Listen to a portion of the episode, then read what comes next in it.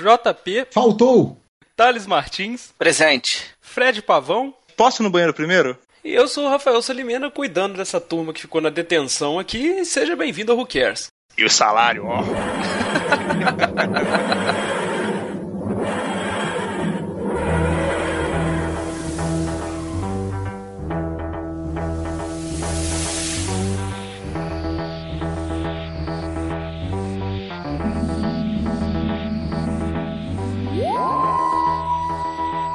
Então, senhores, hoje nós vamos falar sobre School Reunion, que é um episódio que tem fortes ligações com a série clássica, né? Por isso a gente chamou o Fred, que é uma autoridade no, no assunto aqui, já que a gente assistiu meia dúzia de episódios da série clássica ou até nenhum. É, que eu tenho que agradecer a cada segundo de trânsito perdido nas aulas da faculdade para poder assistir tudo que eu assisti da série clássica. Quando eu comecei a assistir lá em 2009, eu botava. Eu tinha um, um aparelhinho que rodava ROM de Game Boy Advance Aham. e dava pra fazer um, um esquema para rodar é, MP4.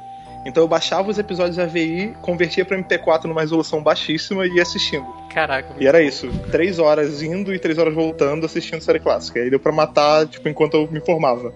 Mas pra quem não conhece, quem é Fred Pavão? Pavão, Pavão? misterioso. Fred Pavão é um rapaz, um rapaz que tem um processo migratório longo, vem do Rio de Janeiro. Assim, acho que todo mundo do Rio de Janeiro aqui, né? Não, não, como é que é? Eu sou carioca do Brejo. Olha aí. É, Juiz de Fora, aqui é Rio de Janeiro. Ah, é, mais ou menos. Não, e aí eu vim pra São Paulo, agora eu tô perdido nessa terra aqui, dono do Dr. Who Brasil, junto com a minha senhora. E a gente tem nosso podcastzinho lá, tem o site já faz dois anos, mais até, eu tô no site há dois anos, o site tá ativo há mais tempo. E a gente organizava piquenique, hoje em dia não faz mais isso, mas a gente vai levando aí, tocando a série, fazendo post todo dia. Fred, você pode resumir a sua biografia numa frase só. Fala, quem é Fred Pavão? Um homem que já apertou a mão do Moffat. Ele- Não, não, não, não. Não foi apertar a mão do Moffat. Você tá resumindo tudo demais. Eu fui fotobombado pelo Moffat. Eu fui bater. Porque eu não, no dia, né? A gente foi, na verdade, porque a Thaís estava cobrindo pra super interessante. Legal. E eu, eu fui junto, eu fui de aba. Na verdade, eu nem ia entrar. Fui, ah, não, vou te levar lá no Copacabana, no Copacabana Palace, porque ela não sabia como andar por lá, e como sou de lá, né, do Rio. E aí fui andando, fui andando. Ah, não, então vou aproveitar pra ir no banheiro. Eu fui subindo e acabei entrando. Peguei credencial lá de qualquer um e entrei. E quando, na hora de sair, tipo, o, o tanto o Capaldi quanto a Jenna ficaram, né, pra bater foto pessoal, e o Mofá começou a sair. Eu, não, não, tira uma foto comigo. Ele, claro, você consegue. Tipo, aquele esquema de consegue fazer enquanto eu tô indo embora? Aí eu, beleza. Eu peguei a câmera, tanto que na foto eu tô bizonho, tipo, eu peguei e saía batendo um milhão de fotos. A menos pior que foi, foi o que foi. Caraca, sens- Mas consegui. sensacional, muito bom. E esse episódio de hoje aí, como é que foi a, a primeira impressão de rever, cara? Eu já adianto, já que da primeira vez que eu vi, eu achei ele tetricamente ruim. E hoje, reassistindo, eu falei, cara, que que tava acontecendo com você na época, Salimena? Caraca, no final desse episódio, eu já admito. eu fiquei com os olhos umedecidos no final desse episódio, cara. Não, eu assisti. é, eu tava assistindo com a Thaís e, e ela tem uma hora que começou a, chorar e eu falei, pô, não chora não, mas tipo, já com o olho cheio d'água também. E eu assisti, eu não tinha visto a, a parte da Sarah Jane ainda, né? Eu tinha. Que foi assim, eu vi a primeira temporada do Eccleston, e quando eu comecei a segunda do. Do Tenant, eu já comecei intercalando com a série clássica. Só que eu comecei pelo McCoy. Então eu não sabia quem era a Sarah Jane ainda. E eu vi e achei o episódio muito legal só por ter o Anthony Head, né? Porque ele tinha feito o Buffy, e eu, cresci vendo Buffy, né? e aí, pô, a parada era de vampiro, com certeza devem ter chamado o cara porque ele já tinha já um know-how aí vampirístico. E eu curti o episódio e tal, mas agora revendo, depois de saber quem é a Sarah Jane, tipo, de ter o lance dela já tá morta e tal, isso é um episódio bonito pra caramba, cara. Eu imagino que quem conhecia ela lá fora e viu, foi assim, foi um marco estilo 50 anos da série, sabe? Exato, exato, eu imaginei isso também. A, a Sarah Jane foi companion do John Pertwee e do Tom Baker, Tom né? Baker. Sim. E assim, a primeira vez que eu assisti, eu achei um, um lixo também. Eu achei pavoroso. Tanto que eu assisti, eu fui tentar começar a assistir hoje assim, com má vontade. Assim, tipo, puta, vou ver aquele episódio de novo. Eu Então, é porque você tem, que, você tem que ir com a cabeça. Porque é uma, é uma série, é uma temporada de 2006. Então, só que é uma Não. temporada de 2006 de uma série britânica. Então você tem que ir com a cabeça de que tá vendo um negócio do final dos anos 90. Não, Exato, britânico exato. feito em Juiz de Fora da Inglaterra, né? Tipo, Né? Feito em Belfor Roxo da Inglaterra. Exatamente, é, é por aí. Não, mas não era por isso, não. Eu só achava ele chato, sabe? Tipo, hoje, vendo assim, com raiva já, Eu fui vendo exatamente as questões que me fizeram achar esse episódio chato na época. Mas eu consegui separar melhor. Eu até, até simpatizei, assim, simpatizei. Não, assim, cara, tipo, pois é. Acho bonitinho. Eu sabe? achava chato, eu vi que chato era eu na época. É, foi- foi mais ou menos a mesma coisa que eu achava o episódio ok, tipo um episódiozinho com um personagem a mais, mas hoje em dia é um excelente episódio, cara. Assim, eu acho que ele entra no top 10 aí se eu for de temporada de série atual, eu acho que eu consigo botar um top 10 aí ele no meio. Ele é muito bom, tipo, cara. o próprio personagem do Mickey é, nesse episódio é muito bem Ah, aproveitado. Sim, exato, cara. Eu virei Team Mickey até eternamente. Sim, eu, eu- teve uma hora que eu até pensei, cara, como é que as pessoas conseguem não gostar do Mickey vendo esse episódio? Porque eles dão um propósito legal pro cara. Ele não é o- o cara do campo, né? Ele é Exato. o esquema tático. Ele tá lá, o, homem da van, que nem ele fala. é muito legal ver essa interação. Sim, do- não, não, eu concordo. Eu, eu, adoro o Mickey, mas porque ele é um bom personagem pra zoar. Sim. ele é o Rory da geração antiga. Bom, vamos pra Pode discussão ser, do episódio? já tá discutindo ele aqui já antes de, de começar? Vamos.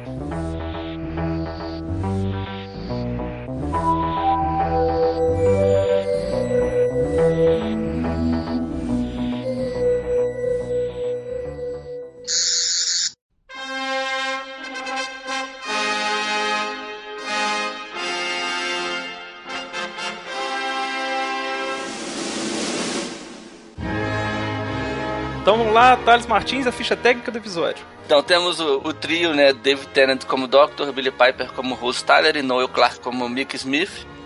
Aí temos a Elizabeth Sladen como Sarah James Smith. E aí eu já pergunto pro Fred, ela é a primeira e única companion da geração anterior a voltar? Da série clássica. Isso? Se você for considerar os spin-offs juntos, não. Porque tem um episódio da, do Sarah Jane Adventures, né? Que é a série que a, que a Elizabeth Sladen ganhou logo depois desse episódio. É esse episódio e aí você já pode começar a assistir. É, ela, desde até o final, do começo ao final, ela foi.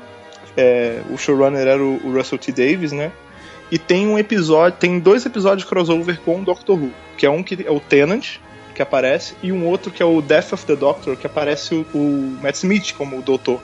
E nesse episódio tem tanto a Sarah Jane quanto a Jill Grant, que era outra companion do terceiro doutor. Nossa, é Entendeu? bacana. E é muito, esse episódio é muito legal, inclusive, porque você consegue ver o Matt Smith sendo dirigido por outro cara, sem ser o, te- o, o Moffat, O, o Mofá. entendeu? É um Bacana. episódio muito bom. Então, se você contar, não, outros voltaram.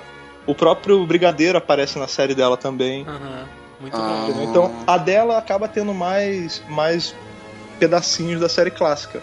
Na, em Doctor Who mesmo, eu acho que é mais citação que aparece. Entendi. Então, voltando aqui. Aí temos o John Leeson, que faz a voz do K9 Mark III. Esse é sensacional, cara. Muito bom. Esse... Ah, tá, eu vou chegar lá. Segunda, segundo a Wikipédia, né, que é nosso, nossa Nosso principal fonte de informação, nosso guru, e o ator, ele... O grande papel da vida dele é a voz do K9. Mas não precisa de mais nada, cara. Eu imagino que ele é tipo o fofão, alguma coisa do tipo, que ganhou fama sem mostrar o rosto, sabe? Mas o Fofão fez o Patropia ainda, cara. Então, mas você não sabe como é a cara do ator sem estar É com a verdade, máscara mas- de saco do fofão ou a cara de maconheiro do Patropi. Bicho, mas ele só fez o K9, cara. Você Não precisa de mais nada. da Para de atacar a carreira do homem, dele. Peraí, a gente vai, a gente vai poder falar da, da série do K9, o que tem aquele tema que cola na cabeça, porque aquilo ali deve ter sido o auge do cara. né? Como é que chamava o- a série? K9, K9 Adventures, que tinha o. K9!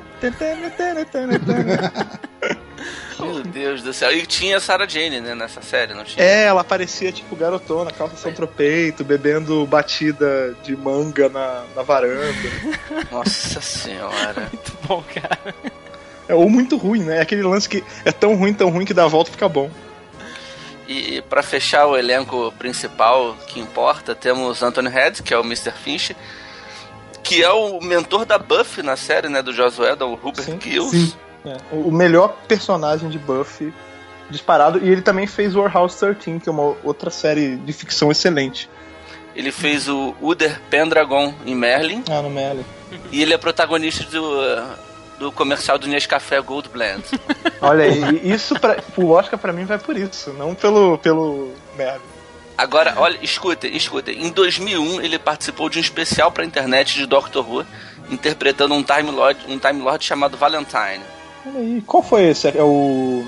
Não faço ideia, bicho. Isso é, é o Wikipedia na veia, velho. Olha só. Porque, É eu sei que ele, porque eu sei que ele fez uns áudios. Teve uns áudios do. Eu vou chegar lá. É. Ele também participou de uma trilogia de audiodrama do Doctor Who e foi o narrador em 2005 de um documentário chamado Project Who, que falava sobre a volta da série. Esse documentário era para BBC 2, rádio, BBC Rádio 2. Nossa. Ele gravou um audiobook do livro de- do Doctor chamado The Nightmare of Black Island, da- do Mike Tucker. Ele ainda narrou duas temporadas do Doctor Who Confidential. Acho que, se eu não me engano, até, eu não sei se foi a terceira ou a quarta ou a quarta e a quinta. Ele dublou um personagem da- daquele desenho animado do Doctor Who, que eu esqueci o nome, que é chato pra caralho. Qual deles? Peraí, qual que é esse? Aqueles 3D Ah. de bosta? Eu acho que um desses. Eu já não sei mais qual é, eu esqueci de anotar o nome. Esses episódios só servem pra provar que a BBC não sabe trabalhar com animação, cara. É muito Não, é ruim. horrível, é horrível. E pra fechar, ele fez teste pra ser o oitavo Doctor. E Olha não passou. E não passou, perdeu pro Magan. Ah, e, e também ele é pescetariano. Vocês sabem o que é pescetariano? Não. Não. É, ele só come. A única carne que ele come é de peixe e de outros bichos do mar. Olha Caraca, olha só. Ó, ó, o Wikipedia tá- tava bombando desse só. E ele é cantor, também tem isso. Ah, ele é tipo um Fábio cantor, Júnior, né? ele atua É. e canta. Ele canta, é verdade. O cara, é, o cara é pau pra toda obra, cara. Destrinchamos a carreira do homem aqui. É, espero que ele escute. O autor desse episódio é o Toby Whitehouse. E pra alegria do JP, o diretor é o James Howes. Tô falando o diretor aqui pro JP ficar feliz. É, O porque episódio- o diretor não é importante, né? N- nem um pouco. É, o Thales tem uma birra com Eu, eu vou, o sindicato eu vou te mostrar aqui, eu, eu anotei uma trivia que mostra que o diretor foi fundamental nesse episódio. A gente vai chegar lá. Tá bom. Por isso que eu falei o nome dele, porque eu sabia que você ia ter uma trivia. o episódio foi exibido no dia 29 de abril de 2006. Foi visto por 8,3 milhões de pessoas na estreia. O episódio foi indicado ao Hugo Awards em 2007 para melhor apresentação de drama ou qualquer coisa do gênero. Só que o quem ganhou foi o episódio seguinte, The Girl in the Fireplace. Olha Que eu acho melhor mesmo, então. Não, Tá, é, vou em questão achar de episódio, ele é melhor. Esse é mais o, o lance emocional, né? É, pois é, Que semana leva. que vem eu vou ver qual dos dois que eu prefiro, tá? Que e- esse aí eu fui como quem não esperava nada, cara. E pô. Vamos pra sinopse? Vamos lá. O doutor e a Rose se passam por funcionários de uma escola para investigar estranhos acontecimentos e descobrem que alguém do passado do doutor também está observando o local. Né? Que agora a gente já falou mil vezes que é a Sarah Jane. E é isso. Olha só, estamos sucintos, hein? Jogo rápido, jogo rápido. Muito bom, então vamos discutir esse episódio aí. Bom,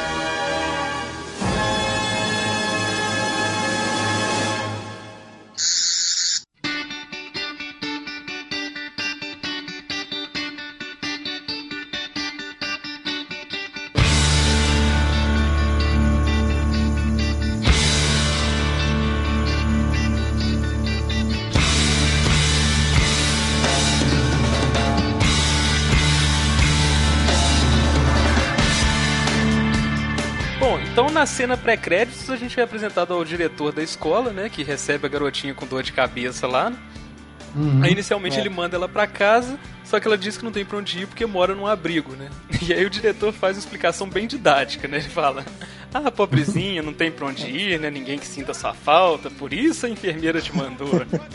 aí ele chama ela pra dentro, fecha a porta, né? E a gente ouve aqueles gritos do lado de fora ali. Cara, Vocês não assim, acharam tudo esse bem. professor muito estranho, não, cara? Esse diretor nessa hora? Ele tá Então, muito eu achei tio cena muito pedófilo, creepy, né? cara. É. Muito, cara. Ele parece um velho pedófilo. Se esse cara. tá tio pedófilo, a cara daquele outro que cuida da turma especial, cara, aquilo ali, aquilo é proibido de, de ir pra televisão, cara. O jeito que aquele cara olha é assustador É, demais. não. não, mas o, o pior do, do personagem do Anthony Head, Lassa, né? Irmão Lassa, são as caras que ele vai fazendo ao longo do episódio. No começo ele ainda tá mais sóbrio, tá serião. Bom, tem uma hora depois que eu acho que o diretor falou: se solta, cara, vai. Faz aí o que você quiser. Ele, ele imita bicho, ele fica de quarto, ele faz uma porrada de coisa.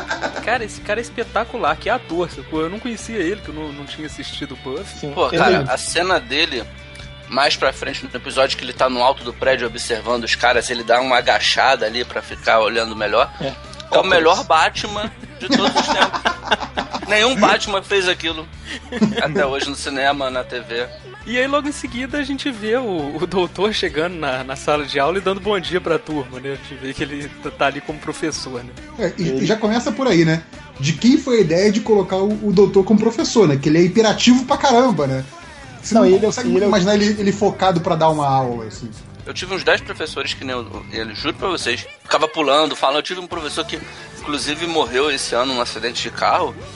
Que ele dava, ele dava aula ele dava aula pulando, sacou? Ele, come... ele suava na aula, ele ficava, ah, não sei o que, blá, blá, blá, blá, professor de geografia. Era um professor foda, foda. E era exatamente. Era mais até do que o Tenet, mas. É, então, é, é essas escolas aí, hip, esquerdista, Zona Sul, essa porra aí. Aí logo depois da abertura a gente vê como é que é a aula do Tenet, né? Que é na parte que ele fica física, física, física. fala aí, fala o que vocês sabem. Vai. E, e, é bom que ele fala a palavra física, tipo, umas 20 vezes. E aí pergunta se tá todo mundo anotando direitinho, né? É. Não, isso me lembrou muito Chaves, né? Tipo, como eu dizia, aritmética. é muito isso, cara. Não, eu conheci um monte de gente que teria anotado todas as vezes que ele falou física, sabe? Ah, eu ganhando na prova, né? Sim. Aquele garoto gordinho que salva todo mundo, ele com certeza anotou. O que o Kenny? Eu teria anotado e eu me identifico muito com esse gordinho, cara. Porra. É, eu acho que todo mundo se viu naquele gordinho, né, cara? Que era o molequinho excluído, que ninguém Já reparou que é uma constante nessa série? A gente só se identifica com os gordinhos? Sim, pois tipo é. Tipo Craig. Ele é tipo o garoto lento, né, cara? Ele é lentinho. o menino especial da sala. É, mais uma vez, eu continuo me identificando. Continue. e aí depois ele começa a lançar uns probleminhas de física, né, pros alunos responderem. Sempre o mesmo garoto levanta a mão, né, que é o Milo. E é. aí de início parece que ele é só uma criança prodígio qualquer, só que depois ele vê que o menino sabe fazer contas absurdas, né? E no final ele até explica como é que como viajar numa velocidade mais rápida que a luz, né? Aí ele vê que tem alguma coisa bizarra ali. E uma, uma coisa que é uh, legal desse episódio, já puxando esse gancho de do Tenet ter se infiltrado como professor e da Rose ter se infiltrado como cantineira e tal, é que diferente dos outros episódios, ele o, o doutor não chega na coisa que já tá com problema.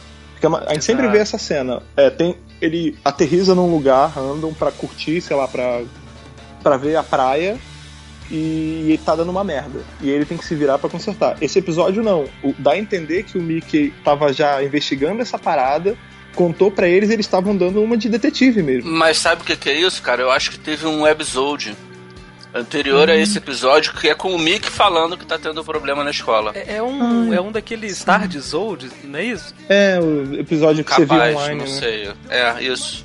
E é, é, engraçado que eu, eu, vi sobre esse, esse webisode aí, que parece que o Mickey já tava com a, com a cabeça quase raspada para aquele episódio que ele vai aparecer bastante mais pra frente, que gravaram esse episódio um pouco uhum. depois, e aí ele teve que gravar de chapeuzinho, né, porque era um prequel desse aí, sabe? Aí uhum. o, o Mickey tá com o chapeuzinho ninguém sabe por quê, sabe? Bom, então aí depois a gente vê que a Rose tá trabalhando no bandejão da escola, né? A tia é uma, suada da Uma situação babaca, né? Quer dizer, o doutor vira professor, ela vira merendeira, né? É, e ela reclama disso, né? Cara, mas olha só. Melhor merenda de escola de todos os tempos. Batata frita. Cara, você não ficou com tesão naquela batata com aquele óleo do Zé Porra, cara. né? Não, Caralho! Aquela é o tipo de batata que você bota num saco de papel e o saco fica transparente, Sim. né, cara? Isso, eu, eu, cara, o saco vira um saco de plástico. Eu comi uma. E elas são gordas, né? Vocês já pararam que elas são aquelas batatas? Não são aquelas fininhas congeladas? É aquela batata gorda, frita. E eu comi uma assim, cara, em Londres, cara. E eu só ficava pensando, caralho, é aquela batata gostosa pra caralho. eu comi numa fila pra entrar na Torre de Londres, assim, eu comprei num camelô, sabe? Foi a melhor cara, batata da minha vida. Cara, eu pagaria caro pra uma, pra uma latinha de óleo do inferno, cara, daquele. Cara, pra... aí você vê, você vê como são as pessoas, também. né? Você vê como são as pessoas. Eu ia comparar aqui com a batatinha que eu comia na nobreza lá em Jacarepaguá, no Rio de, na zona oeste do Rio de Janeiro. e você me vem com, com o cabelo em Londres, cara. Isso aqui é só gente fina, cara. Não, tá certo.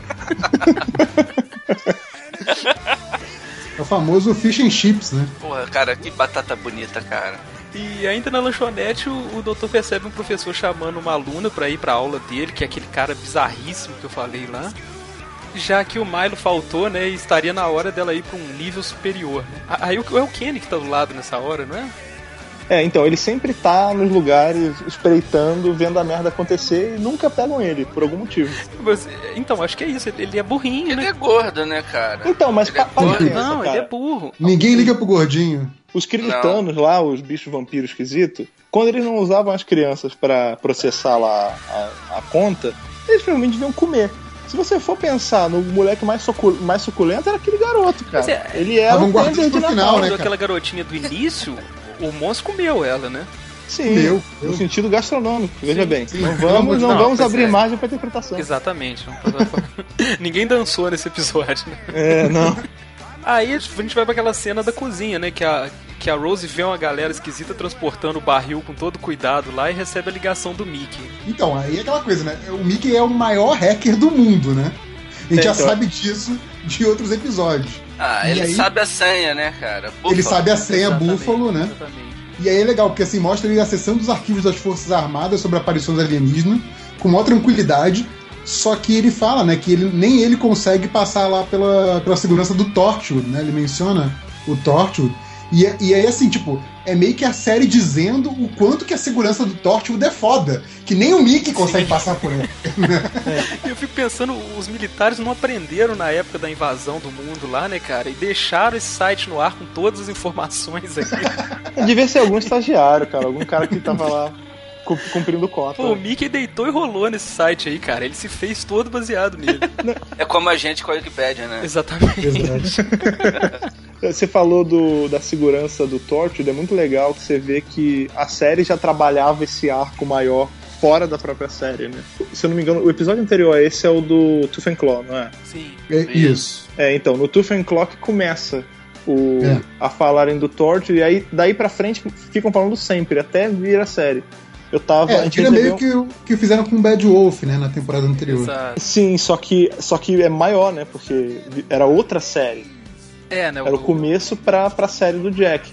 Inclusive, a gente recebeu um comentário esse dia no site de uma pessoa reclamando que ela falou que na época que o Russell ele era o showrunner, ele fazia esses arcos que não eram tão. Os episódios não eram tão complexos, se você parar pra ver, são episódios relativamente simples de entender. Uhum. Mas eles levavam a um arco maior, tipo, a série rendia mais por causa disso. E realmente, isso é uma coisa que você não vê hoje em dia. É, exato. Parece que tá tudo mais ligado. Os episódios do Moffat são mais episódicos mesmo, né? Tipo, É, pare- parecem que são vários fillers que formam uma temporada, Sim. ao invés de uma coisa maior. É, pois é, eu tô dando muito valor a, a, a esse jeito do, do Russell Davis levar as temporadas revendo agora, sabe? Porque quando eu vi da primeira vez, eu acho que eu já ouvi falar tanto do Moffat, quando, porque quando eu peguei a série já tava na, na sétima temporada já, então eu ouvia falar tão bem do Moffat, do que, que ia acontecer e tal, que eu assisti esses episódios meio que empurrando com a barriga, eu falei, ah não, bom ainda vai chegar, sabe?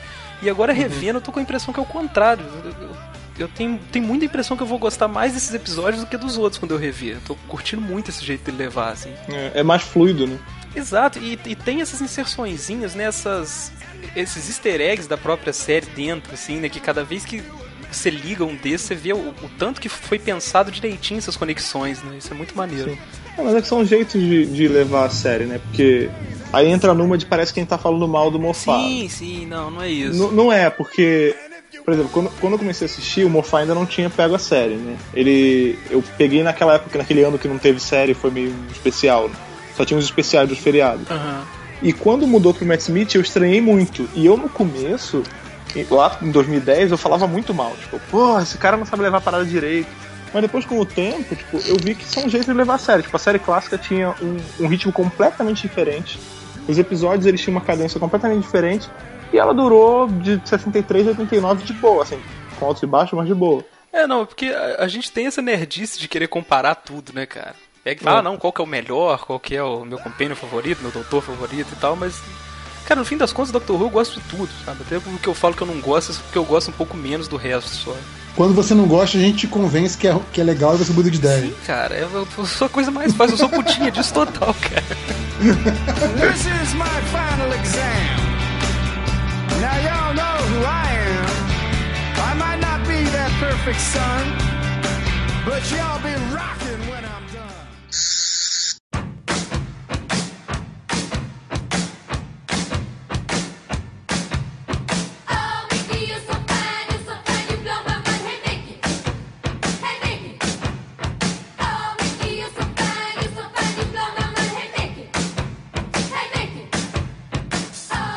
Aí a gente tem a confirmação que foi o Mickey que contatou a, Rose e o doutor, né, pra investigar aquela escola ali, depois das pesquisas dele. E aí ela lança aquela que achou que o Mickey estivesse só arrumando um pretexto pra falar com ela, né, cara? E, e ele rebate categoricamente, né, cara?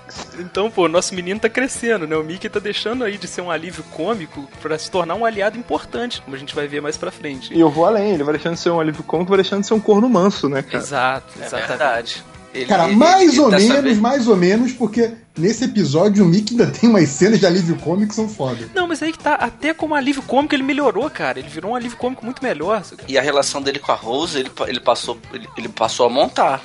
Agora, Sim. Antes ele era o tapete, o capacho dela. Ele, ele reverteu a situação. Tanto que ela fica puta com ele. Ela dá essa zoada, ele dá essa zoada nela quando ela fala, ah, mas você.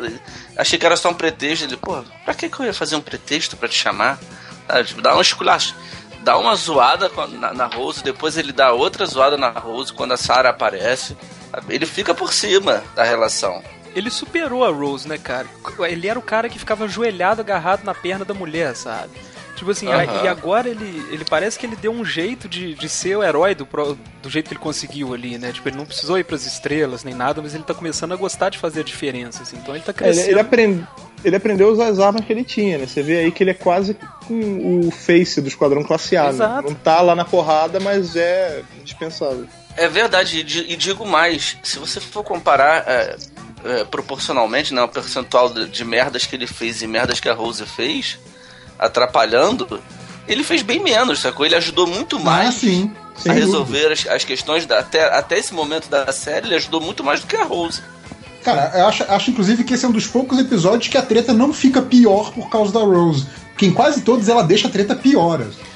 É, esse episódio a Rose teve bem menos espaço, né, cara? Porque eu- teve vários episódios que a gente falou aí que foram sobre ela, se você for olhar, né? É. Esse também é um pouco sobre, né? Só que ela divide espaço com muita gente, né? Esse episódio é meio que sobre a condição de companion, assim, né? Os, É. É sobre o Sim. ser, né?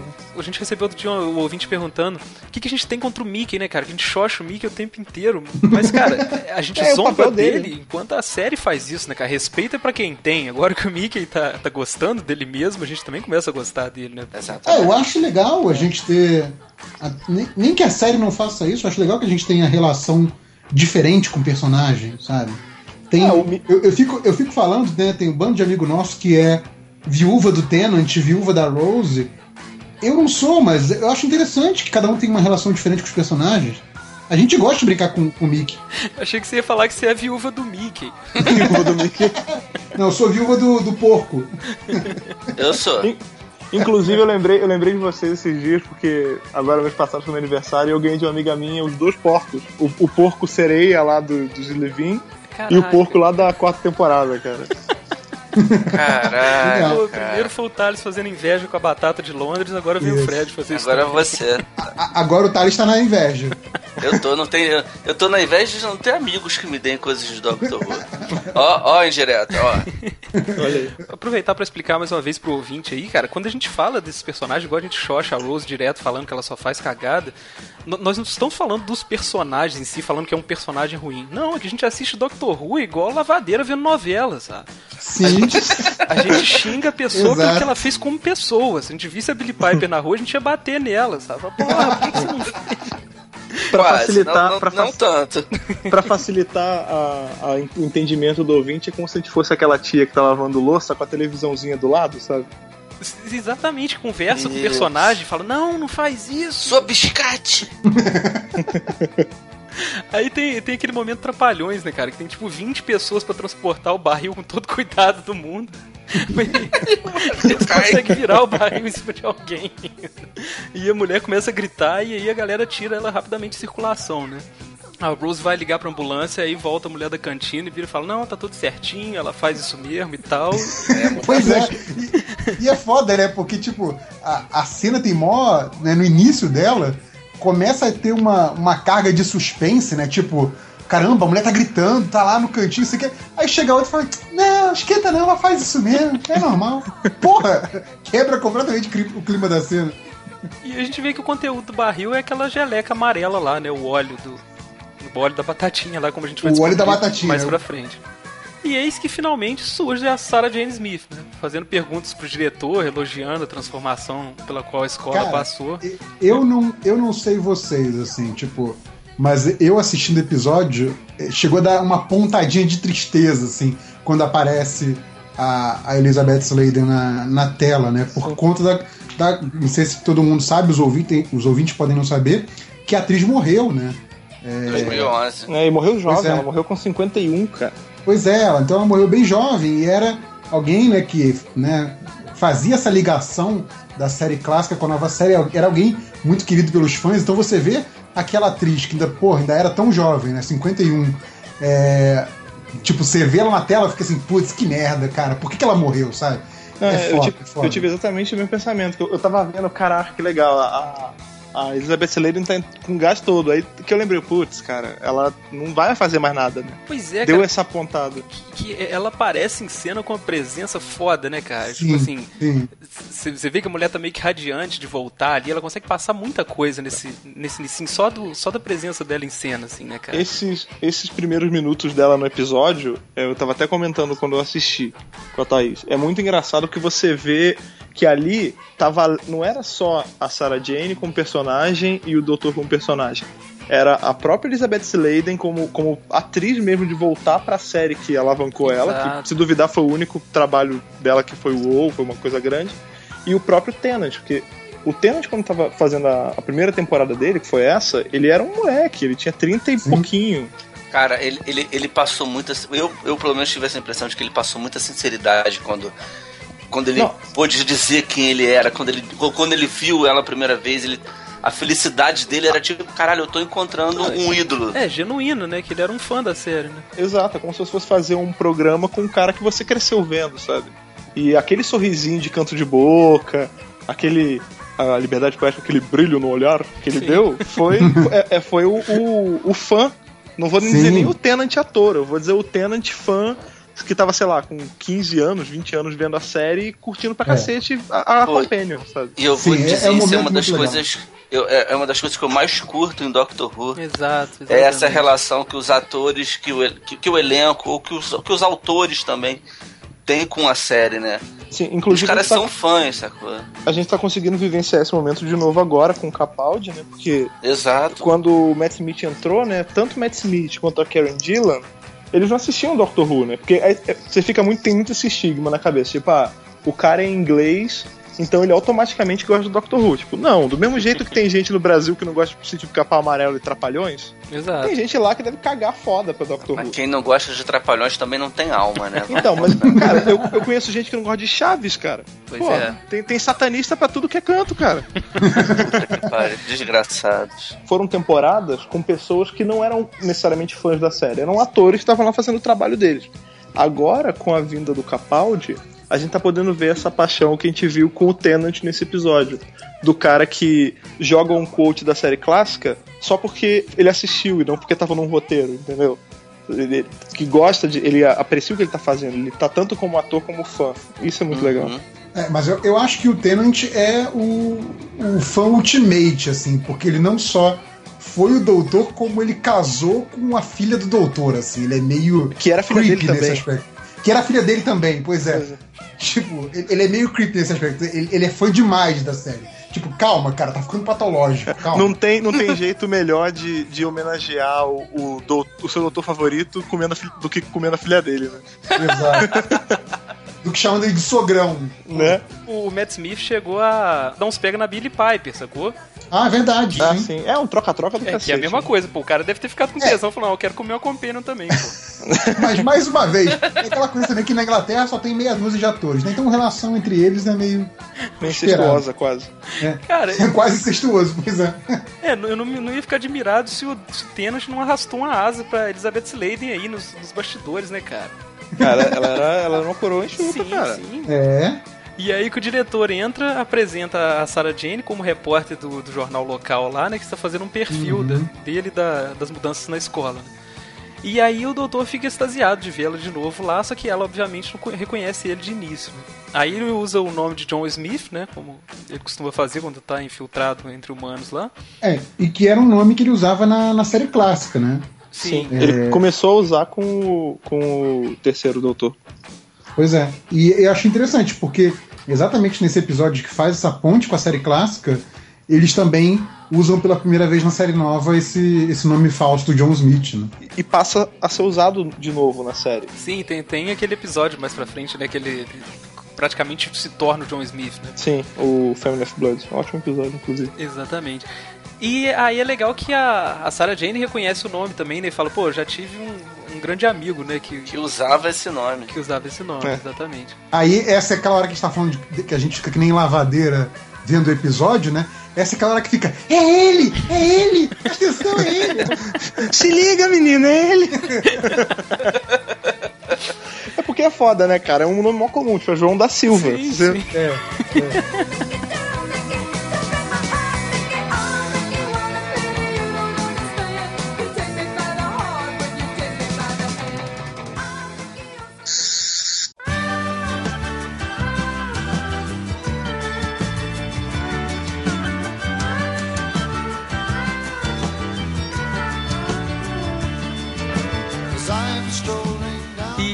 já de noite a gente vê que a Sarah Jane volta à escola, né? Invade a escola pela janela. Enquanto o doutor, a Rose e o Mickey também estão fazendo o mesmo ali, né? Estão fazendo as investigações deles. E aí é engraçado que o doutor dá uma tarefa pra cada um deles lá, né? Fala pra Rose na cozinha pegar uma amostra do óleo, pro Mickey checar o departamento de matemática, né? De onde são os nossos professores. Aí a Rose fala com o Mickey, né? Não, você vai ficar bem e tal. Aí ele fala, eles jogam, não, infiltração é a minha especialidade, eu sou um expert. É, esse é aquele momento que você vê que ele tá voando, mas não consegue voar tão alto. Sim, sim. Eu fiquei feliz, cara. Eu tô falando, meu garoto, tô vendo o Mickey crescer, cara. Sobre essa hora aí da, deles entrando na escola à noite, é, no último episódio eu elogiei né, a luz do, lá da mansão e tal, durante a perseguição. E não sei nem porque eu elogiei, né? Porque nesse aqui, essas cenas noturnas estão com uma luz péssima, assim, impressionante. Eles gastaram o orçamento todo no último episódio, cara. A BBC tem que se virar com, com 200, 200 libras e é isso.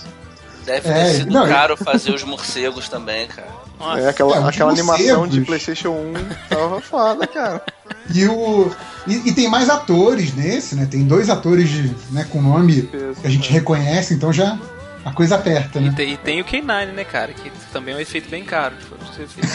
Não, pe- peraí, peraí. Um dos atores, um dos atores que ele tava falando não era o K9? É, pois é. Não, era o, era o Buff lá, o Buff. Ah, o cabeça. Aí, cara, tem eles separados lá explorando a escola, ouvindo os gritos e tal, aquelas cenas meio de medo, assim. Até que a Sarah Jane entra numa sala e vê uma coisa que dá um susto nela, né? Você tá olhando pra cara dela. Aí você fica naquela, pô, deve ter encontrado um dos monstros e tal, mas não, cara. Ela viu a Tardes e essa foi uma cena que eu achei espetacular, cara. Que cena maneiro. fantástica, aquela que a reação dela inicialmente não é de alegria, de felicidade, nem É, nada, é né, de cara? É de cagaço, é. Exatamente. E a Até o tema muda, a trilha muda na hora. Não, e a tarde, a tarde tá iluminada de um jeito esquisito, e eles fazem uns ângulos de câmera que tornam a tarde muito opressora, assim. É, é bem, esqui- é bem esquisita essa cena, na É verdade. meio vista de baixo, né? Sim, sim. Uhum. E é, é- isso é meio que aquela coisa, né? Pode ser aquela doença da guerra, né, cara? De quem já viveu com o doutor. O peso que o doutor deixa na vida das pessoas que já É, o trauma, né? Exatamente. Encontrar a Tardes é um fantasma, porra. Ela, ela encontrou um fantasma do passado dela. Não, e, e é aquilo, ela não sabe o que podia vir, porque foi o que ela, é o que ela fala depois. Eu pensei que você tava morto. Ela podia ser qualquer coisa ali. Do mesmo jeito que foi o, o doutor aparecendo, podia ser Uhum. qualquer coisa, cara. Podia ser alguém que tinha roubado a tarde, podia ser. É, podia ser um inimigo do paradoxo. doutor com a Exato, tarde, exato. exato. E essa cena é muito importante pra, pra construção que a gente vai tendo ao longo do episódio, do peso que é ser um companion, né, cara? Sim. Então, mas eu tava até pensando nisso, porque a gente vê a Sarah Jane, né, que ela tem esse fantasma, ela tá- tem o trauma de ter viajado com ele porque ele largou ela em qualquer lugar bizarro, mas ela foi uma companion que terminou extremamente bem. É o que ela vem falar depois, porque ela aprendeu a seguir a vida dela sem ele. Isso é uma Mas- coisa. Mais ou menos. Não, É, ela conseguiu, ficou, cara. Ela, ela ficou uma solteirona, né? Não, ficou uma solteirona, mas acho que por opção. Solteirona É. abraçada no cachorro de lata, cara. É, é. e com um filho, com um filho a rodo. Mas o, o lance é que. Isso é uma coisa que eu percebo muito, não sei se é uma impressão só minha, mas que as companions da série clássica, tirando o, o Edric lá, que foi o cara que morreu, a maioria terminava numa boa. Ou virava rainha de não sei aonde, ou casava tal. Hoje em dia, as Companion terminam na merda fora todas as vezes, Sim. cara. Não, então, mas eu, acho que essa comparação faz sentido, porque eu acho que nessa nova versão da série, é, eles tentam que tudo seja muito dramático, né? Todos os desfechos têm que ser muito dramáticos, né? Sim, não tem inclusive- um... Inclusive É, Tenant, tem- né, cara? Drama Queen. Não, exato. Não, não.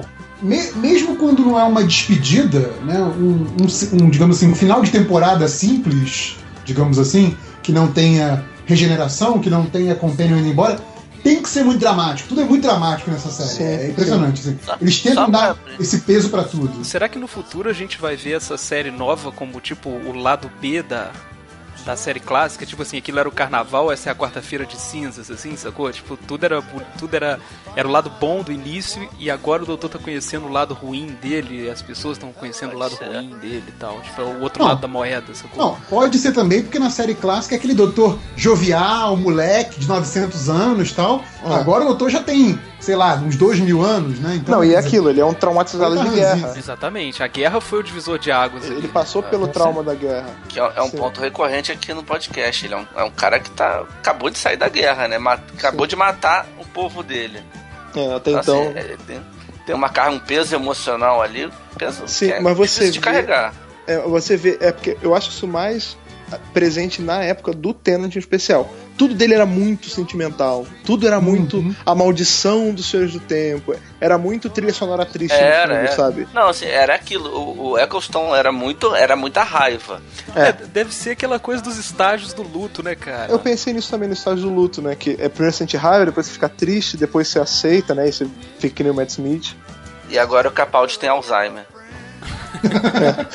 Não, mas todos eles inicialmente, eu Tem um acho que o, Alzheimer. Ten- o Tenant tem muito estágio de negação no início, né, cara? Ele parece que ele tá com aquela, ah, não, foda-se isso, vamos aproveitar, vamos ver. Sim, e rapidinho sim. ele começa a tomar um monte de tapa na cara, né, cara? Que vai, Sim. vai julgando ele na cova de novo.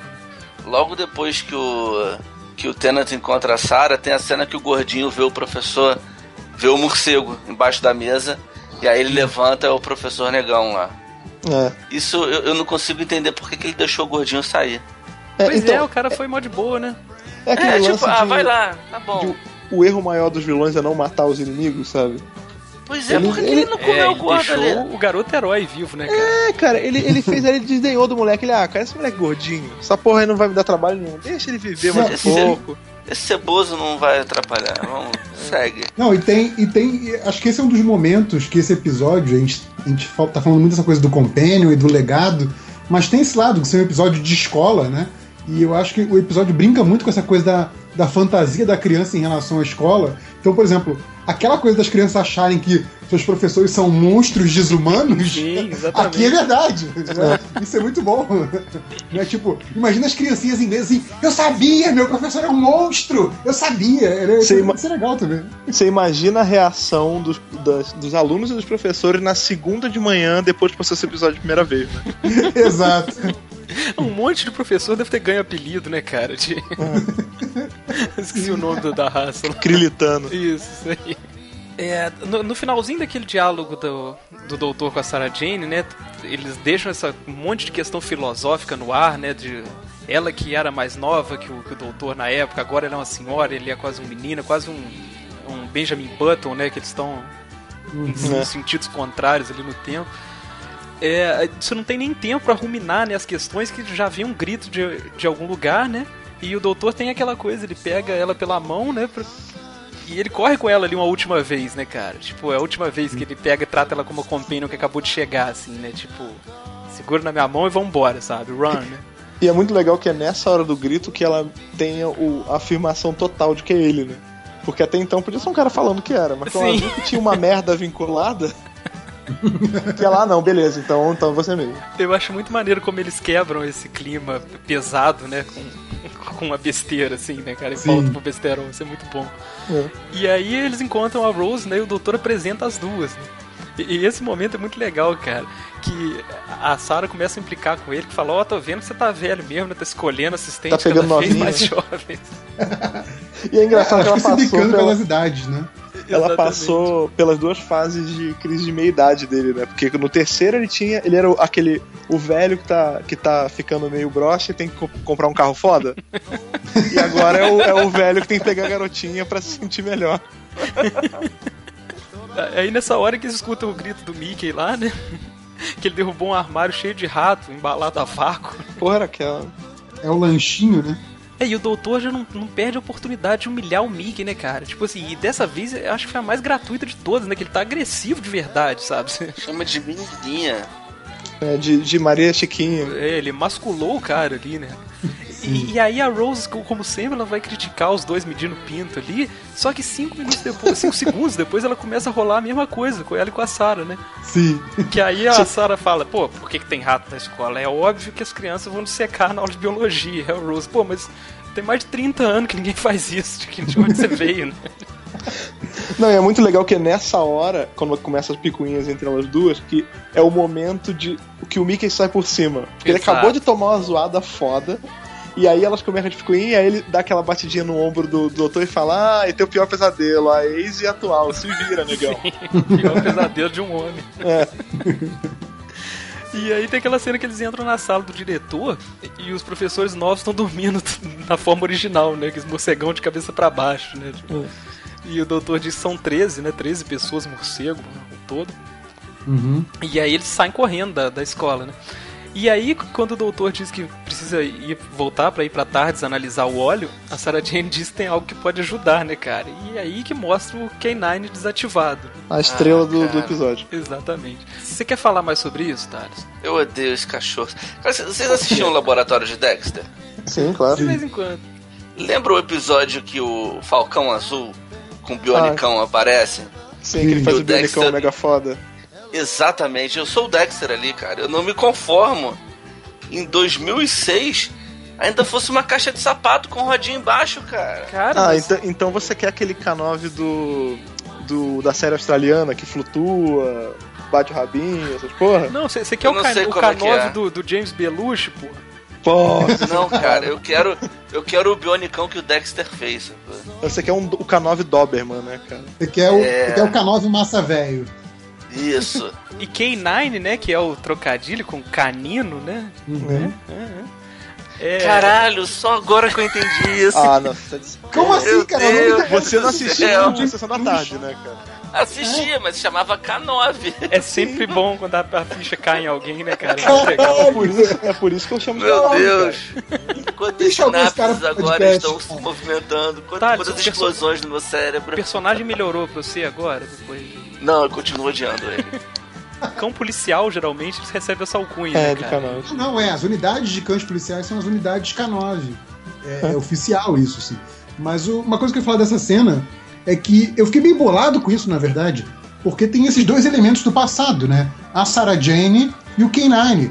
E, cara, o doutor parece muito mais feliz de ver o K9 do que ver a Sarah Jane. Sim, assim. é incrível, cara. É o melhor amigo do homem, né, cara? Caralho, É. o K9, pronto, fudeu. Pode ir embora todo mundo, tem o K9, sabe? Ah, e- Ganhei meu amigo de volta. Quando É o foda. K9 aparece, é muito bom que a Sarah fala: Nossa, a tecnologia dele poderia revolucionar a humanidade. e a parada é tipo feita com coisa que seu avô guarda na gaveta do quartinho, sabe? Arame, pinball velho, bola, né? fio.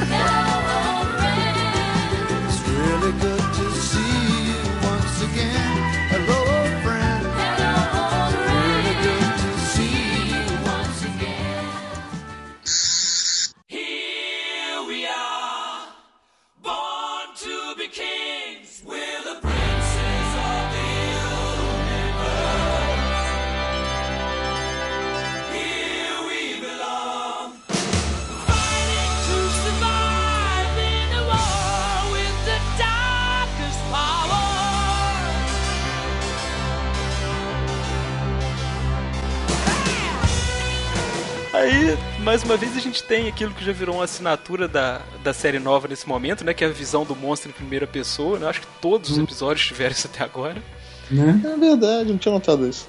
E aquela cena que o morcegão passa na frente da lua, né? A cena é T, né? Que ele, ele passa ali pra mostrar, a galera queria mostrar o upgrade na segunda temporada, né? Que os efeitos deram uma melhoradinha. Então, pois é, a, a gente sempre comenta, né, o- o- os monstros digitais sobre esse especificamente, assim, Eu achei que os monstros digi- digitais em si estão ok, ainda mais comparando com aquelas coisas da, da primeira temporada. Mas a combinação deles com os outros elementos da cena Fica é péssima. distante. Ele- Eles, não têm, eles não têm peso, eles não têm volume. Você não consegue ver em que, em que parte do plano da cena eles estão. Cara, mas você tá querendo demais, os caras estão dando a mão, você tá querendo o braço, pô. Não, Não, mas é, é- é péssimo. Parece que tá, É. tá voando ali, assim, tipo, voando, tipo assim. Não tem Não, peso, não tem que profundidade. não tá renderizado. É? Sim, é, parece um Ah, eu tom gostei, eu gostei. É, mas eu curti carinhas. também. Não, eu tô- tô gosto, eu gosto. E aquela cena do, do diretor no, no, no telhado com o monstro é muito cagada, cara. Tipo, É, não, mas esse é o tipo de efeito que a gente aprendeu a abstrair, né? Eu acho que o maior problema dos, desses monstros é no, no concept deles mesmo, sabe? Eu não acho que eles são um desenho legal, eu acho eles um, de- um desenho tosco, sacou? Então, mas você não sente que também é de propósito? Porque eles dão uma explicação pra isso. É, eles são meio que um Frankenstein. O. Tennant É. fala isso. Eles vão pegando qualquer coisa que tem da raça que eles. Que ele, a melhor coisa que tem da raça que eles conquistam. O que, aliás, bota a gente muito mal na escala evolutiva, né? Porque o doutor falou que eles eram tipo humanos, né? Só com pescoço comprido. Sim. E É. depois os caras evoluíram e viraram morcego, né? Tipo. E eles vão pra um café lá e rola uma piadinha terrível, né, cara? Que, o- que o doutor tá dando mais atenção pra Sarah do que pra Rose. E o Mickey fica zombando dela, falando pra ela parar de comer batata. sabe? É, porque ela fica se entupindo de gordura com, sei lá, 18, 19 anos que ela tinha ali, e a Sarah Jane com 50 e pouco inteiraça, sabe? E a Rose É. fica comendo a batatinha toda ressabiada, tadinha. Que também parece ótima essa batata, hein? Ah, então, mas assim, uma coisa que é engraçada, n- não, quer dizer, deve ser intencional, mas essa hora que o, que o Mickey tá, tá provocando a Rose com esse negócio do, do doutor com a Sarah Jane, pra, pra, pra ela parar de comer batata e tal, a música tá tocando é, é Love You Tears Apart do Joy Division, assim, tipo, pesado, assim, um, um prenúncio meio bizarro, assim, pra, pra relação dele. E aí nesse momento é que tem aquela cena do diretor no alto do prédio, né? Chamando, vem pra mim lá, e o morcegão junta, junta ele, eles ficam observando eles no, no café. E aí a Sarah fala que da invasão de Natal, né, cara? Foi a dos, dos Psychorex, né? É, do especial de Natal. E aí fala que nesse, quando ela viu uma nave gigante lá, ela lembrou do doutor na mesma hora, né? E, e aí, mais uma vez, ela começa a perguntar pra ele, né? Por que, que você não voltou pra ela e tal? E aí é que ele fala que quando eles se separaram, ele teve que voltar pra Gallifrey e lá humanos não são permitidos. né? Ela fala que. Ele fala, aliás, que ela ficou bem sem ele, seguiu com a vida e tal, e ela manda o pesado, né? Fala, não, minha vida era você, né? Tipo, você me mostrou galáxias, supernovas e tal, depois me largou na Terra. Co- Como é que algo pode se comparar a isso alguma vez, né?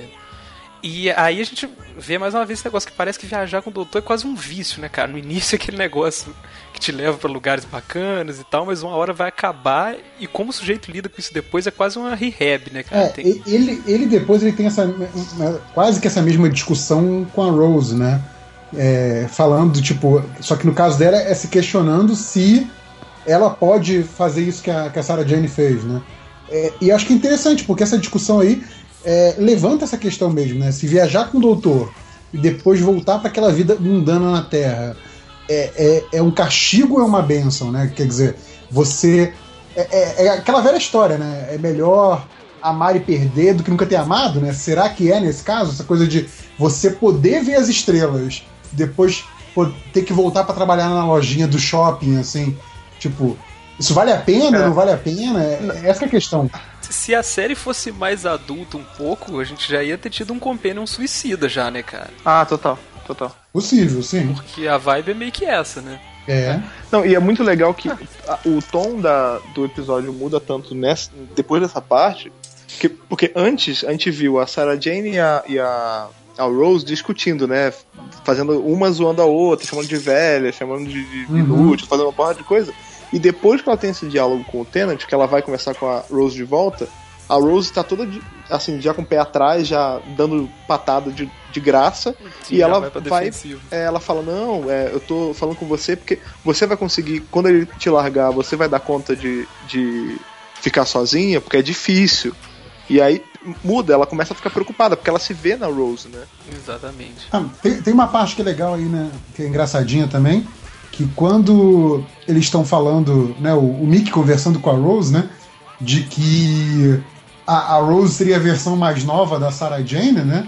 E aí o Mickey finalmente percebe que ele é o substituto do K9, né? Caralho, isso.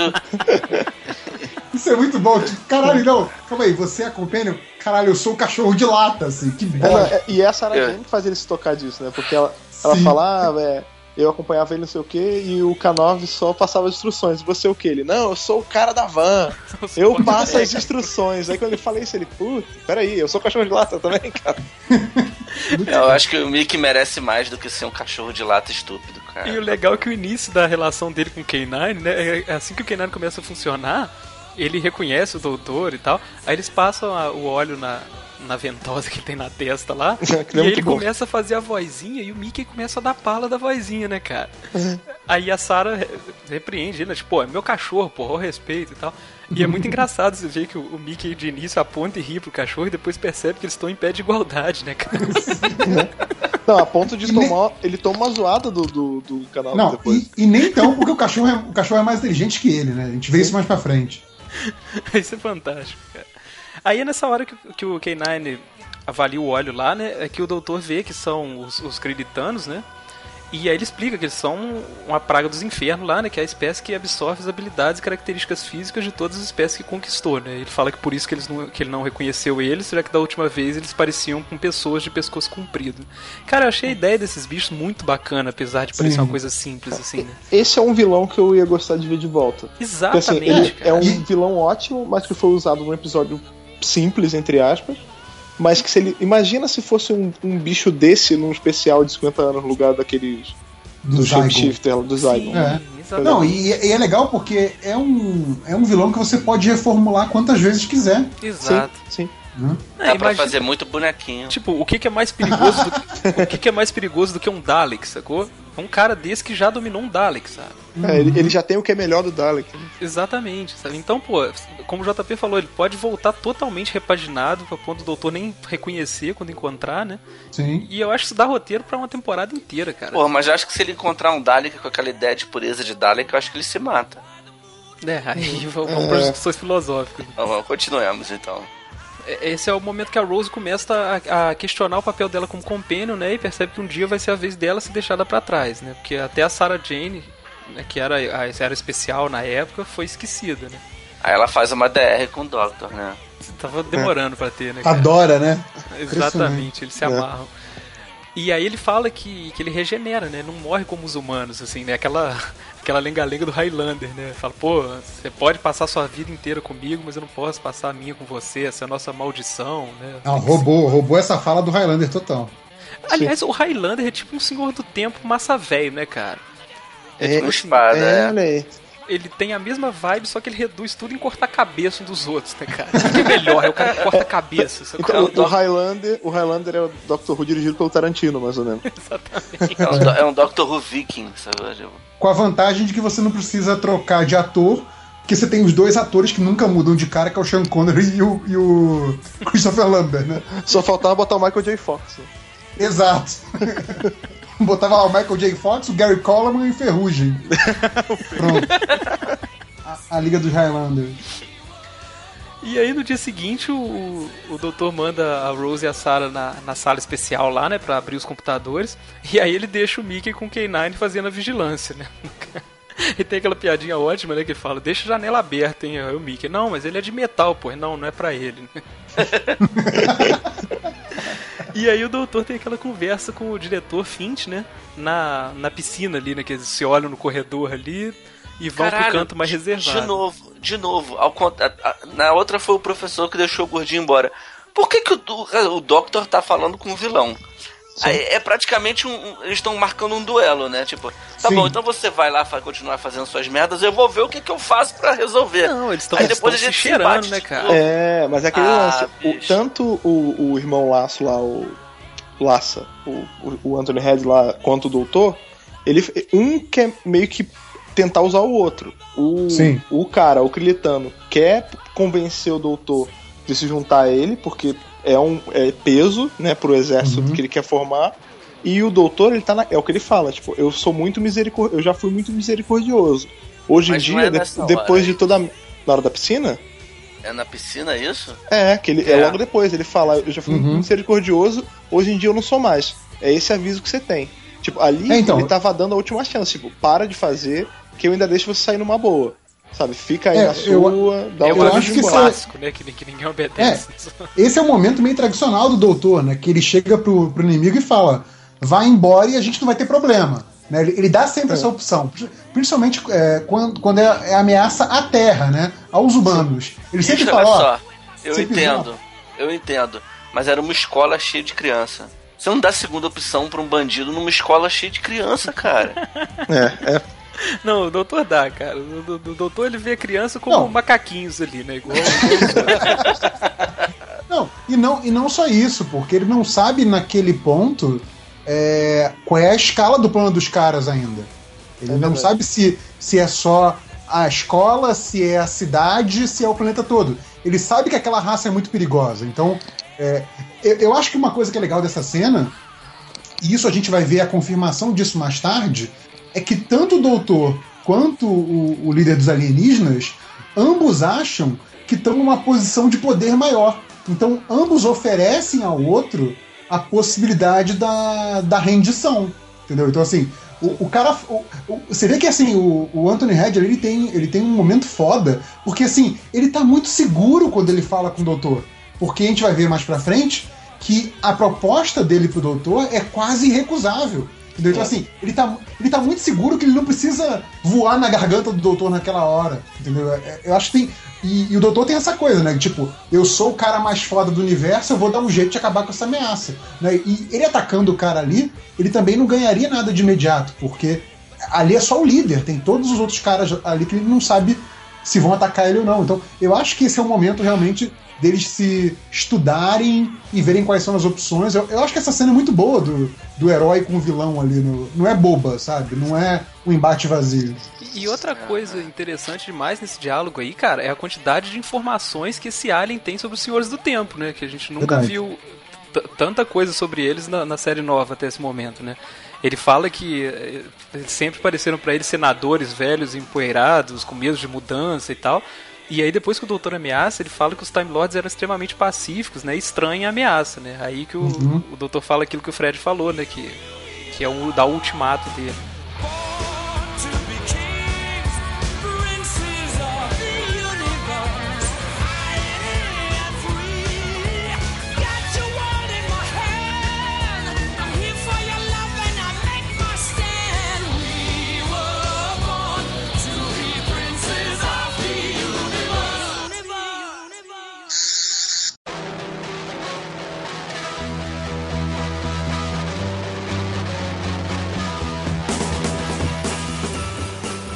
Nisso o diretor avisa pra cúpula dos, dos Krillianos lá que tá na hora de botar o plano em ação, né? Agora que ele já falou com o doutor, ele tá meio que correndo contra o tempo ali. né? Aí ele pede a eles pra trazer as crianças pra dentro da escola e diz que logo mais eles vão se tornar deuses, né? E, nesse ponto eu tava com uma pulga atrás da orelha, né, cara? O que, que esses caras estão fazendo no computador que vai dar divindade pra alguém, né? Com um monte de criança e tal.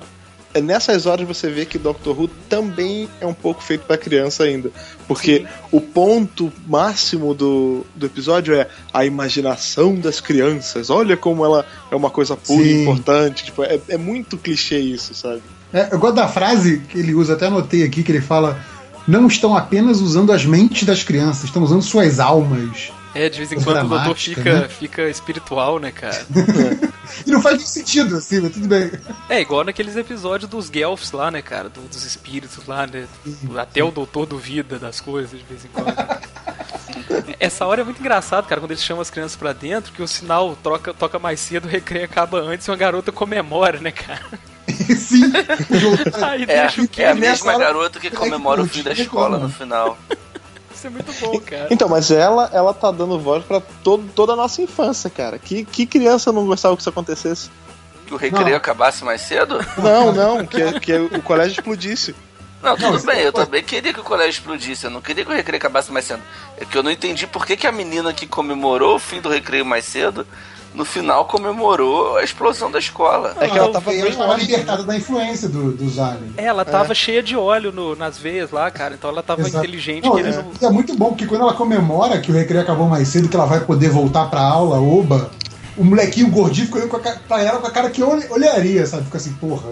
Essa guria tá de sacanagem com a minha cara. né? Ele é fantástico, cara. Ele é muito dissidente, né? As crianças vão tudo embora e fica só ele no pátio. só- Não tem, não tem um- uma porra de, de inspetor pra botar esse moleque pra sala, né? Sim. Não, provavelmente comeram um inspetor lá também, né? Um daquelas mulheres da cozinha. E aí eles vão pra sala dos professores lá, né? O diretor fala, o almoço vai ser mais cedo, né? E come os professores também. É, tal. eles simplesmente comem todos os professores humanos, né? Só isso, sim. É. Foda-se, vamos comer todo mundo. E aí é muito legal que tem o lockdown da escola, né, cara? Eles fazem um lockdown no colégio, as portas fecham e tal, tipo banco, assim, né? Não, É muito bom que o- os computadores do- desse colégio é, é muito computador de filme dos anos 80, né? Que só tem duas telas, a tela preta com parada verde É a fósforo verde, velho. é, ou aquela tela de, de mapa gigante pra você trancar tudo. Sim. E aí o- o- as crianças começam a digitar lá de novo e agora o doutor começa a entender o que elas estão fazendo, né? E diz que aquilo é uma espécie de código. E aí só o Kenny que ficou do lado de fora que tá escapando da lavagem cerebral, né? E aí ele que consegue chamar o Mickey, né? Então, ne- nessa parte aí do- dos computadores, cara, eu acho engraçado porque o grande programa do mal lá, da equação, não sei o que das quantas, é tipo um descanso de tela dos 98, né? É, tipo, então. Aquelas imagens ficam lá rodando em looping. Fica assim, porra, podia fazer melhor, vai, 2006, Não, mas aqui- cara. aquilo ali é frenético, cara. O negócio dá umas piscadas na tela, igual aquele negócio de Pokémon que matou a criança lá no Japão, cara. Eu não gosto de ficar olhando pra essas coisas, não, cara. Nessa hora você, você bota o brilho da televisão baixo, né? Bota Não, em preto e eu, branco. eu olho com o olho só às vezes, essa coisa Ah. assim, um pouco a cabeça. e tal. E aí que tem a piadinha, né? Que o Mickey liga o K9 pra Sim. pedir ajuda pra entrar na escola. Aí o K9 fala, né? Nós estamos num carro, né? Sim. Ele tá, você não tá ajudando. A anotação que eu fiz aqui foi: com cinco palavras, o K9 mostra que é mais esperto do que o Mickey, né?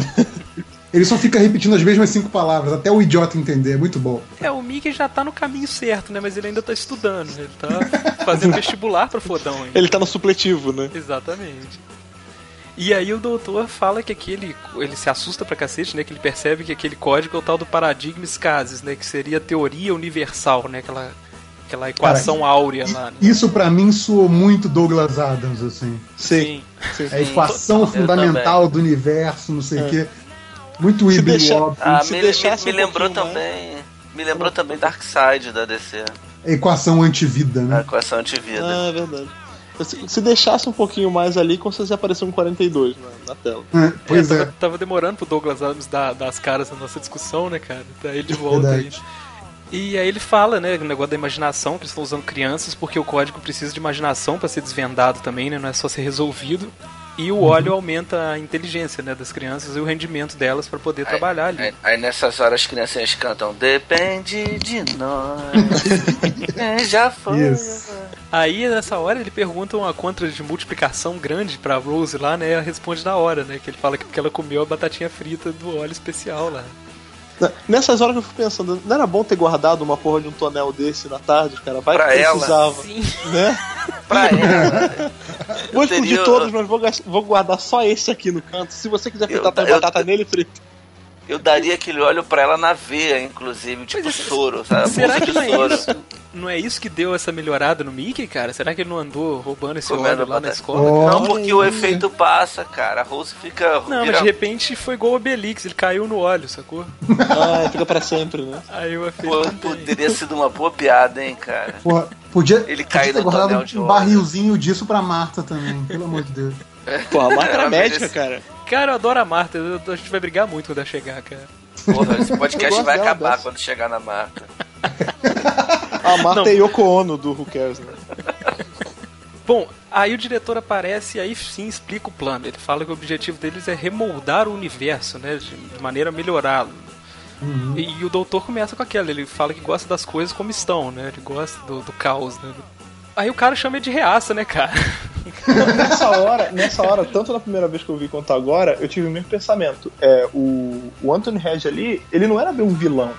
Ele era um cara que tinha um, um porquê. Ele tava fa- fazendo uma coisa, em teoria, errada, mas por um fim bom, quase como o Sinestro faz. Sim, ele só, era- ele era- só queria Exato. acabar com o caos. Ele, é, ele era um tipo de vilão bem específico, né? Daquele tipo que é o- os fins justificam os meios, né? É. Que- Aqueles vilões mais cinza. Teve um cast desse pra trás aí que a gente falou, né? O, é o efeito Bane, né? O cara bota um vilão que tem um- uma motivação legítima, né? Apesar de, de um pouco radical, Mas Uhum. ele transforma o cara num monstro pra, não dar, pra você não ter como comprar o lado do cara, né? Tipo É. assim, ah não, a gente vai fazer isso, mas a gente vai fazer isso comendo criança, sabe? Tipo, pô, É. não, né? e aí, cara, ele fala que se usar aquilo pro bem, né, pode ser incrível, né? O doutor, ah, mas quem vai usar isso pro bem? Você? O cara fala, não, você, né? Tipo, chamou o doutor pro, pro lado dele e falou, você pode salvar muita gente, inclusive os, os senhores do tempo também, né? Uhum. Você pode ficar com as companions pra sempre, elas não precisam morrer mais, né? Você não precisa mais ser sozinho, né? E aí, cara, o doutor faz aquela cara de interrogação. O que, que vocês acham, cara? Que ele tava considerando ou. Não, eu acho, eu acho que, que pra pra mim ali o que, o que pareceu é que é, ele não né? escondeu que a oferta foi tentadora, sabe? Eu, eu acho que Você- assim, eu não Você sei se ele ficou cogita tentado, aceitar. não? Você não ficou Eu tentado com a ficou. ideia de que ele podia ter todas as companions só pra ele? É, eu acho que como esse Caraca, olha o lado, cara. É, Quero fazer um de harém, tudo, né, cara? de salvar os Time Lords, de organizar o universo, a parte que balançou ele foi as Companions, é. É que, é que ele se imaginou vestido de, de marajá, né? Com as companhias abanando ele dando uva. O harém, é. A Tardes é grande, cara. Tem quarto pra todo mundo. Ele tava tipo pica-pau, né? Mulheres, É. Iate, mulher. Mulher. 10 mil dólares. Ele vai resolver a equação universal lá e depois vai aparecer o gênio ele vai falar qual que é o tamanho do peru do Mickey. Eu quero maior. Eu quero 2 centímetros de pau, né? Mas- E aí parece que ele tá tendendo a aceitar. E a Sarah interfere. Ela fala: Não, né, o universo tem que seguir seu próprio caminho, né? O, o lado ruim é tão importante quanto o lado bom, né? Tudo tem que acabar e tal. Aí o doutor dá um chilique, né, cara? Tipo, ele.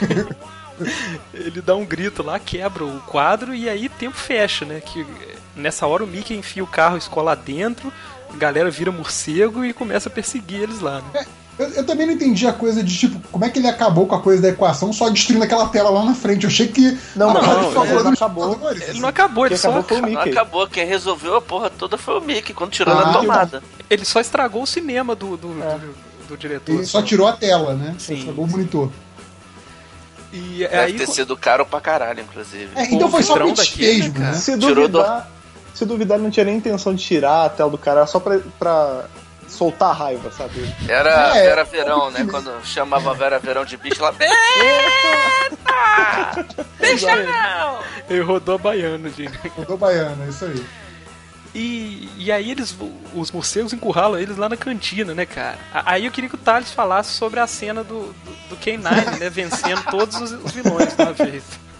Cara, Esse é um exercício, né? bicho, eu não conseguia nem sentir a tristeza que era. Ah, meu Deus, o que nada. O que vai acontecer com o K9? Vai explodir, foda-se, sabe? Tipo, Cara, para, eu Thales. não consigo. Qual Eu não rola? Você perdeu algum cara, não me cachorro quando você era criança?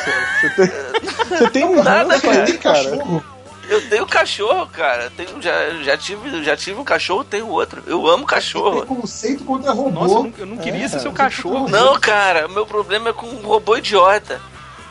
Master! Master! Ah, ah, caralho, cara, que raiva, cara. Eu sinto muita raiva, cara, daquele Cara, eu cachorro. adoro K9, cara. Não, não consigo, bicho. Não, não dá. Ele não tem perna, cara. Ele é uma caixa que roda no A chão. Dalek também não tem perna, todo mundo gosta, pô. Mas o Dalek é mal. Tô falando, assiste a série australiana, você vai gostar dele, que ele tem perninha, cara, e ele voa. Tem uma série australiana de Doctor Who? Os direitos do, do K9 só foram vendidos, eu não sei, algum, algum braço da BBC lá na. dessa BBC Austrália. Kids, né? A CBBC, lá da Austrália, que faz essa série. Tipo, ela se passa não sei quantos anos no futuro da, da série mesmo, só pra ter certeza que nenhum personagem vai aparecer. E, e assim, é o, é o K9 e a ganguinha dele. Tipo, no primeiro episódio ele aparece quadradão sem perna, aí ele explode e se remonta com esse visual novo. Aí o garoto fala, ah, que porra é essa? Ele, ah, eu aprendi com o meu dono antigo, ele chamava de regeneração. E ele fica lá, ele flutua. Ah, que fantástico. Eu, eu vou baixar isso aí, cara. Isso deve ser melhor que Torchwood. É engraçado, é engraçadinho, cara. Tipo, coisa pra botar pra filho Ó, ver. É Vou te dizer, eu tô olhando aqui, o visual é bem menos pior. E o mais legal é que tem dois coroas. Tem um coroa careca, que é o dono dele é um coroa careca, é isso? É, Eu não sei que eu não vi, eu não vi tanto. Eu parei no segundo episódio. Mas ele tem a Scooby Gang aí dele. Esse momento aí da, da, da perseguição, né, que a gente estava falando, eu até anotei aqui como momento Scooby-Doo, né? Que também é meio tradicional aí de Doctor Who, correndo dos monstros e tal. E, e eu acho muito boa essa parte que é o. Tipo, todo mundo correndo dos monstros e vai o K9 sozinho e segura os alienígenas, né? Tipo, ele para os alienígenas. é, O Sozinho. raio dele é sinistro. Ele é uma né, arma, Ele é cara. foda, cara. É foda. Não é, cara. Eu Não tô é, tentando cara. imaginar a sua cara de, de não aceitação. Não, cara. Porra, não dá. V- vamos começar, vamos começar uma campanha. Vamos começar a campanha de pra galera aí que, que faz handcraft, essas coisas, de enviar um canal pra sua casa. Pô. Não, só fazer fanart do Thales com o K9. Dele abraçado. Cara, sabe o que eu imaginei agora? O, o Thales montado num K9, tipo, tipo história sem fim, sabe? O maluquinho no Falcor, assim, voando no K9. Ou Caralho. K9 no colo dele, né? Estilo Scooby-Doo. É, lambendo ele, né? Tipo, Com, com Vocês uma querem- ventosa, né? Vocês querem o meu mal, né, cara? Tá certo. Acho que é limpar só o seu coração, cara. O cara. Ah!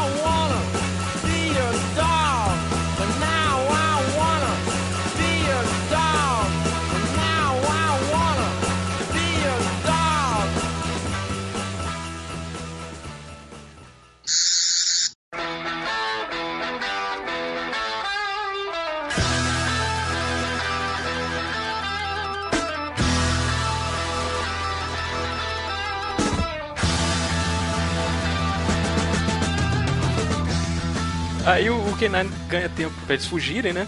Mas ele fala que a bateria dele tá acabando, né? Ele dá até uma baixadinha de cabeça ali no final. E aí o doutor descobre que o segredo é o óleo, né? Que o óleo é tóxico pros, pros Krillitanos. Que, aliás, se a Rose tivesse prestado atenção, ela já ia saber a resposta desde o início. Pois é. Isso porque ela tava inteligente, hein? Só que se ela não tivesse comido, o que ela teria feito? Né? Nem toda batatinha do mundo consegue resolver o É, problema a da Ro- Rose. Rose é difícil, cara. Aí eles, o doutor explica que é porque eles mudaram tanto a fisiologia deles que ele- o óleo ficou tóxico pra eles por algum motivo lá. Isso é muito legal na cara, na construção do personagem. A, a principal habilidade dele, se usada com- em excesso, vira um- uma fraqueza, né? Sim, sim, achei isso bem legal também. Tô falando, cara, o conceito desses caras é excelente. Sim. E aí eles conseguem escapar deles tocando o sinal, né? O sinal do, do recreio lá, que deixa eles em pânico por causa das ondas sonoras, né? Que negócio meio simbionte do Homem-Aranha, né? É. O, aí o Mickey vai ajudar as crianças, né? Cara, essa cena é muito estranha. Que ele chama as crianças pra sair do computador e elas não, não obedecem, né? Elas são robotizadas. Até que ele olha a tomada no chão, puxa, aí liberta as crianças. É, E que, então. porra, e que porra de vilão de merda, né, cara? Não compra nem um no-break pra botar ali. Eu, eu- eu anotei aqui que a, a solução do Mickey é tipo a mãe pra tirar o moleque da frente do videogame, né? Ah, não vai desligar, não? Aí puxa a tomada, né? É isso. Cara, se o doutor tivesse parado a codificação quebrando aquele vidro lá, ia ter sido mais dramático do que o Mickey puxando a Não, e é legal tomada. que ele Posso falar uma tomada coisa? e explode, né? Sim, sim, dá um curto, né? Antes dele ligar, desligar a tomada, quando ele entrou, ele ficou tentando buscar uma solução. A primeira coisa que eu pensei foi, porra, cadê a tomada? Puxa, pô, é, É o óbvio, né, cara? Eu teria sido a primeira coisa que eu ia procurar, era a tomada. Por isso que você é o Mickey do Who Cares. É verdade, é verdade. Nossa, Isso a gente- ele não gosta eu- muito do K9. Faz sentido. Faz É, tá sentido. ó. Mas na verdade ele é o K9 do podcast, sabe? Olha aí. Que, Olha só, que metalinguagem, né, gente? Eu odeio vocês, cara. Não, Isso que ele falou que tava com saudade da gente antes de gravar hoje. Exato, é. gravava um tempinho. Já passou a saudade. Não, é que vocês estão fazendo bullying comigo, que nem no, no Confidentials, né? Tá certo. Tudo bem. Então eles vão pra cozinha, né, pra usar os barris de óleo lá. O doutor não consegue abrir com a, com a Sonic, né, mas fala que o K9 consegue. né? Só que ele só tem energia pra um último tiro que tem que ser disparado perto do barril, né, Aí, vai ser atingido. aí eu toco o menor violino do mundo, assim, pra expressar a minha tristeza. Porra, cara. Aí, cara, o Tenant despede, né, igual quando ele fala sinto muito quando alguém vai morrer, né, ele, Sim. ele dá uma dessa com o cachorro, né, cara. E fala good dog, né. Afinal, Cara, eu é um te falar- cachorro, né, gente? Eu vou te falar, essa cena é foda, cara. É, cara?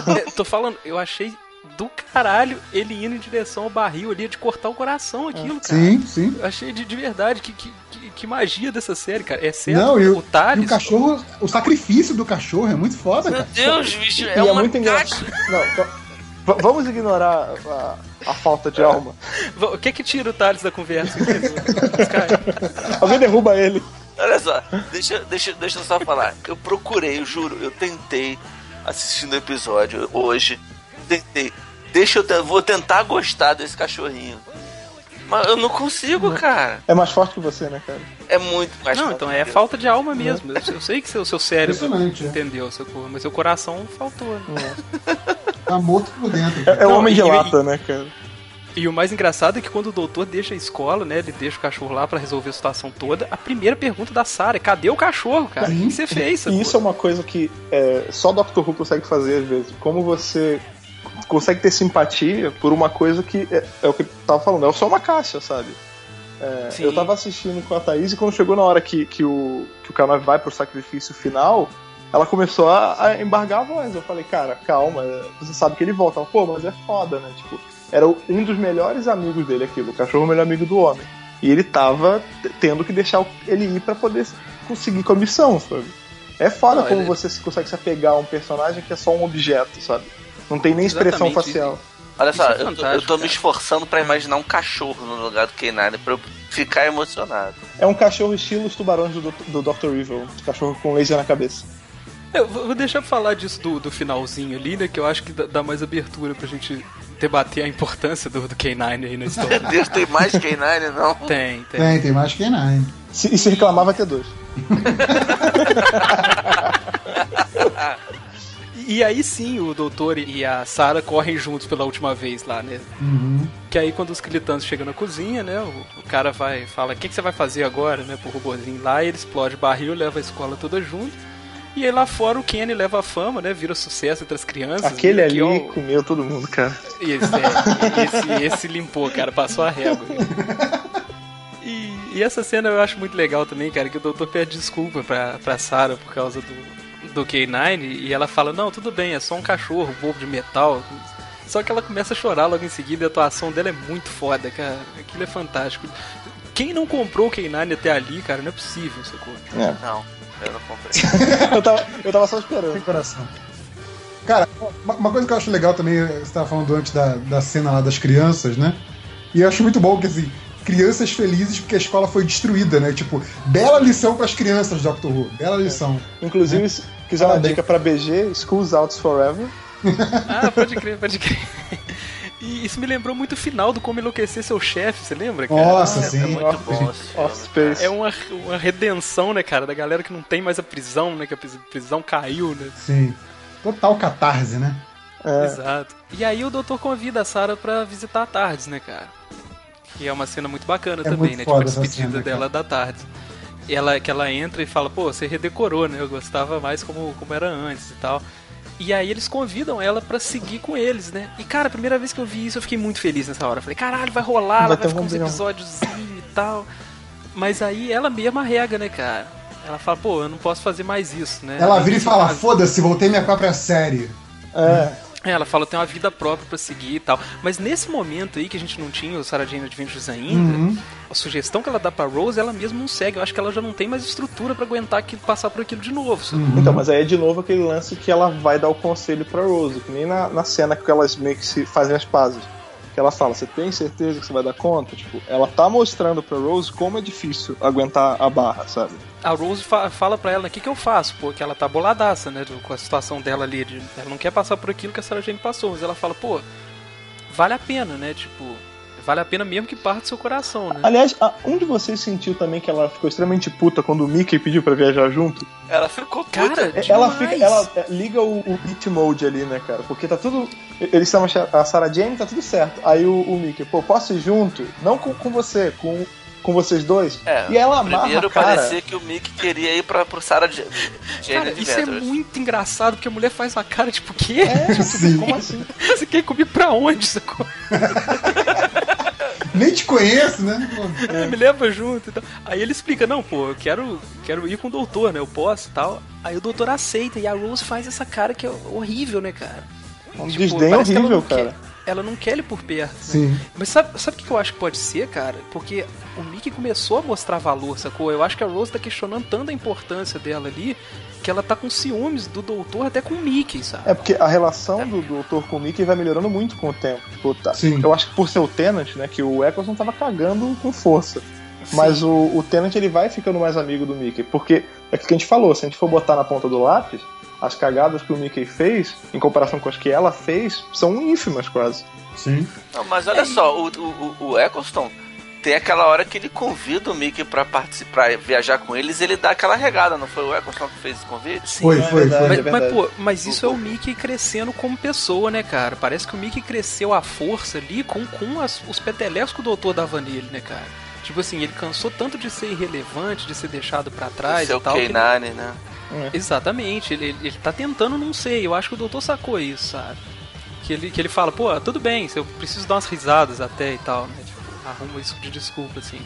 É, no, no, no final da temporada anterior, né, quando o Mickey e a Jack ajudam a, a Rose, você já vê um crescimento maior desse personagem, né? E acho que é, é- é realmente é gradual, mas acontece. Ele não é o mesmo É. idiota do Rose, do primeiro episódio. Não, eu, eu acho que o crescimento é muito, é muito crível, cara, que ele vai muito aos Sim, pouquinhos. Assim, sim. É, o- é quase, vira quase que uma constante em Doctor Who. Os personagens que são só o alívio cômico por ser alívio cômico, né? Que a gente vê é o Mickey no começo, depois a gente vê o Rory. Nenhum deles acaba o loser que começou. Sempre Verdade. acaba. Sempre tem um momento de glória dele. Nossa, pode- eu, acho que o, eu acho que o Rory é a maior fodificação da série, assim, É impressionante. porque o, o Moffat gosta de multiplicar as coisas, né,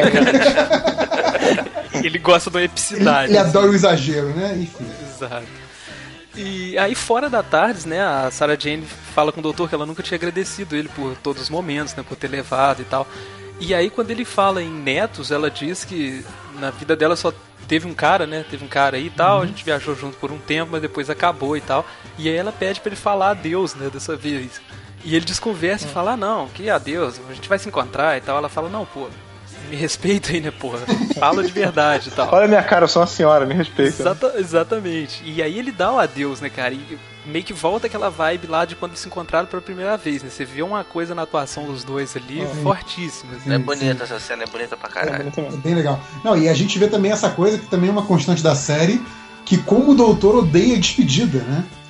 Ele não consegue lidar com despedidas, assim, tem um problema Exato. sério com isso. É, esse episódio explica por quê, né, cara? Então, mas é aquilo que eu falo do lance do. que o personagem do doutor ele reflete muito aspectos do ser humano. Tipo, é muito difícil você ver alguém que curte despedida ou que, Exato, ou que não se sente exatamente. incomodado, sabe? Exatamente. E ainda mais ele que é um cara que.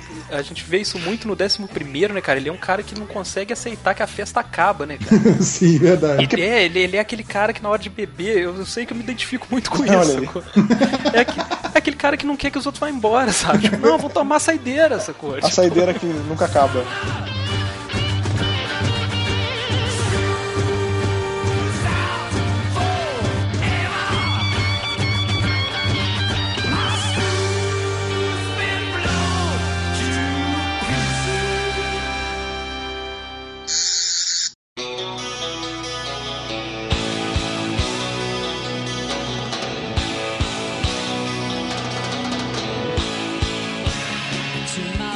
E quando a Tardes começa a desaparecer atrás dela, né, cara, a gente vê que a atriz fantástica, a Elizabeth Sladen, é, pô, a desolação na cara dela ali é de, de cortar o coração demais. Só que a Tardes desaparece e deixa o K9, né, cara? Que Novinho, limpo. Melhor presente do mundo. ela fala com ele, ah, ele substituiu por um modelo mais novo, né? Ela fala, ah, ele faz isso mesmo. Né? Foi o que ele fez com ela, né? Pô, podia ter pelo menos dado umas pernas, né, cara? E aí eles vão embora juntos, né? Ela rumo ao Sarah Jane Adventures lá, que o K9 faz até algumas pontas, né? Mas não é uma constante na série. E, pô, é, é aquilo que a gente falou no início. Essa cena final, sabendo da história da atriz, puta que pariu, né, Sim, cara? é foda. É foda. Você Sim. vê ela indo embora ali. Cara, eu vou falar com vocês, tá? A gente já viu muito episódio, a gente falou que é emocionante e tal, mas esse foi o momento que mais me emocionou revendo a série até aqui, viu? Sim, tiveram É, dois eu episódios também que fizeram isso, que é o Doctor's Wife e esse mesmo, que são os mais fortes. É, eu acho, eu acho que pra mim teve, teve o componente da, da morte da atriz, porque assim, a primeira vez que eu vi, ela ainda não tinha morrido. Então, rever agora foi, foi foda. assim. É, a primeira É, vez que eu vi, eu não sabia que ela tinha morrido. Eu fui saber depois. Então, mas sabe qual que é o lance aí, cara? É aquela coisa que a gente só consegue dar valor pras pessoas depois que perde. A gente, público mesmo. né? Uhum. Ela já era figura extremamente importante. Já era pra ter emocionado a gente assim, já mesmo sem ela ter Não, morrido. mas, sacou? o, o, o Salimena, leve em consideração o seguinte: nós três, né? Não, não sei, acho que não é o caso do Fred, mas nós três conhecemos ela nesse episódio. Sim, né? sim. Não, mas Ah, a gente conheci, conhece? Eu conheci ela nesse, nesse também, eu não tinha visto a época dela ainda. Ah, Mas, tá. e, não, e detalhe, eu não vi a época dela ainda também, mas, pô, eu já li tanto sobre ela, eu já vi tanto sobre ela, já vi tanto bastidores e tal, que, que você sabe o peso que essa mulher tem, sim, sabe? sim. Nada simboliza tanto o feeling de Doctor Who quanto isso aí, sacou? Uma companion do passado e um boneco de lata sendo retirado da série desse jeito, sacou? É- É até mais trágico se você pensar que alguns anos depois a série vai virar uma superprodução, né? Que, que aí, entre aspas, até esquece os companions mais recentes, sacou? Uhum. Então, tipo assim, aquilo ali, cara, eu vi meio que como o epílogo da, da- da- não só daquela companion, mas daquela geração, até, até da tosqueira da série no K9, sacou? Não, sim, é, é o episódio que é a grande ponte entre, entre o- a clássica e a nova, né? Mais do que qualquer outra até então. Pô, hoje em dia, tá, Doctor Who é uma série sobre excelentes escritores, excelentes efeitos, excelentes atores. Mas naquela época, cara, durante, durante quase 50 anos, o Doctor Who foi esse boneco de lata, sacou? Cachorro de Uhum. lata, sacou? Não, tudo bem, cara. Nada contra a ideia de um cachorro de lata. Não, ele- eu não tô mas falando pra é- você, eu tô. Ele é escroto, falando- cara. Ele é feio. Ele tem uma voz horrível. Ele tem um nariz que é uma ventosa, cara. Porra. Mas isso é Doctor Who, cara. Doctor Who durante muito tempo é muito feio, cara. Sim. É feio, mas é É, meu. o- é o lance que tá falando do, é tão ruim, tão ruim que fica bom. Dá a volta, é o efeito Pug. É tão feio, tão feio que é bonito. te- te- tem um quê de, de marginal na série, sacou? É uma série que muita gente nunca vai assistir justamente por causa do preconceito com essas tosqueiras e tal. Então esse episódio eu achei uma grande homenagem a isso, sabe? A essa podreira mesmo que a série representa, sacou? Pô, achei fantástico esse fim, cara. Não, e, e assim como a gente já falou aqui, por exemplo, que em vários momentos é a atuação do- dos personagens que consegue fazer a gente ultrapassar a tosqueira, eu acho que a reação do, do, do Tennant ali ao, ao K9 e a, e a Sarah Jane, é, mesmo pra quem não viu a série clássica, dá aquele que nostálgico, assim, tipo, caralho, ele tá muito feliz de reencontrar esses elementos, sabe? Isso deve ser muito bom. É porque sabe? esse episódio Ele ele é, ajuda a muito, vender isso. ele é muito bem escrito, tipo, porque é, acho que até o reboot da, da série, né, em 2005, ela fez esse trabalho de se você conhece a série daqui pra trás, você vai gostar muito. Se você tá vendo, vindo agora, você vai gostar muito também. Entendeu? Uhum. E esse episódio ele, ele somatiza isso tudo. Porque você, no nosso caso aqui de todo mundo, a gente assistiu a primeira vez, a gente não fazia ideia de quem era Elizabeth Slade, a gente não fazia ideia de quem era Sarah Jane, nem K9. E mesmo Uhum. assim, a gente aprendeu em 40 minutos quem eles eram, a importância que eles tiveram, o carinho que o doutor sentia por eles e como foi, como é doloroso deixar partir. Entendeu? E é um puta chamariz pra série clássica, né, cara? É, Porque É cheio de inuendo, referenciazinha. Tipo, a, a própria reação dela quando entra na tarde, que ela fala, ah, você redecorou, ele pergunta, você gostou? Isso é, é uma das frases mais recorrentes desde do 66, sabe? Uma coisa que é engraçada é que entre esse episódio e o Sarah Jane Adventure, ela magicamente ganhou um filho, né? Porque Não, aí ela meio explica. que. Aí ela meio que dá a entender que nunca, nunca encontrou ninguém, nunca teve nada sério e tal, não sei o quê. Quando ele pergunta de netos, né? Então dá a entender que ela não tem filho. E aí no Sarah Jane, tipo, surge um moleque assim, opa. ah, ela saiu dali, né? Ganhou uma vida nova, falou: ah, quer saber? Foda-se. isso aqui." É a suspensão de descrença, né? Não, então, mas eu acho que eu sei porque você tá, você tá achando isso, cara, porque eu tive a mesma impressão. É que Sarah Jane Adventures, ele tem um episódio zero, Hum, é que mostra o, o menino, o Luke, aparecendo. É que o S01, E01, ele já tem o garoto, né? Se eu É. não me engano. Então, quando assisti, eu também fiquei, porra, que merda é essa, cara? Ela plantou uma semente, regou e saiu esse moleque? Não é, tipo, no, o moleque é nesse episódio- adotado. É, não, então, ele é uma experiência de Sontara, eu acho. nossa. Ele, Caraca, ele que meio massa. que já nasceu grande, sabe? Ou ele envelheceu, ou ele ficou adolescente do nada, mega rápido. No episódio zero que explica. Mas ele é filho Olha dela. Não, ele é uma experiência genética louca lá. Eu não sei. É que eu não vi Ah. muito Sarah Jane. Tipo, eu vi os primeiros episódios, parei, vi uns outros lá pra frente que tinha crossover com a série e Uhum. vi o finale. Os, aliás, É, pra quem, últimos pra quem gosta do, dos Slitting, né? Sarah Jane é uma boa pedida. É, Judum e Slithin é, tá- ali é vírgula. Pô, é, é muito bacana que a gente fica conversando sobre companions, assim, né? O, o cara que escreve Doctor Who hoje em dia, a série nova, a quantidade de coisa que o cara pode tirar do bolso, né? A série clássica fica como um baú aí, né, cara? Pro cara remexer e pensar o que Porra, ele quiser. Aliás, tem, tem isso de legal, né? Que a gente que conhece só a série nova, a gente, naquela hora que tá a medição de pinto entre a, a Sarah Jane e a Rose, né? Que errado isso, cara. É, É, que- eu sei, que foi frase. metafórico. Foi metafórico. Pintos metafóricos, ok. É, exato. Caralhinhos. Querelinho! que elas, elas só citam aventuras que realmente aconteceram, né? As da Rose, a gente que viu a, a, a série anterior, a temporada anterior reconhece, mas todas que a, que a Sarah Jane cita também são aventuras que ela passou. Então isso é muito legal. E isso é uma coisa legal da série e do filme, né? Enfim, que tem a temática de viagem no tempo. Tem uma ordem, ok, mas se você vê fora da ordem e vê depois o, o que foi falado, você meio que encaixa. Isso aconteceu comigo. Tipo, eu vi esse, esse episódio e eu não tinha ideia de como eram os episódios com ela. E depois, quando eu peguei pra assistir a época do terceiro e do quarto, eu meio que fui lembrando, putz, ela falou que conheceu é, os Daleks. Aí tem. Ela falou que viu Múmia. Sim. E tem um episódio que, aliás, é um dos melhores episódios do quarto, que é o Pirâmides de Marte. É bom pra cacete. E aí você- você vai meio que marcando, ah, legal, ela falou isso, check. Entendeu? Você pode fazer isso fora da ordem que não tem problema. Bom, mais alguma coisa a acrescentar nesse episódio aí? Ah, eu tenho aqui umas não. trivias que eu separei, Manda ver.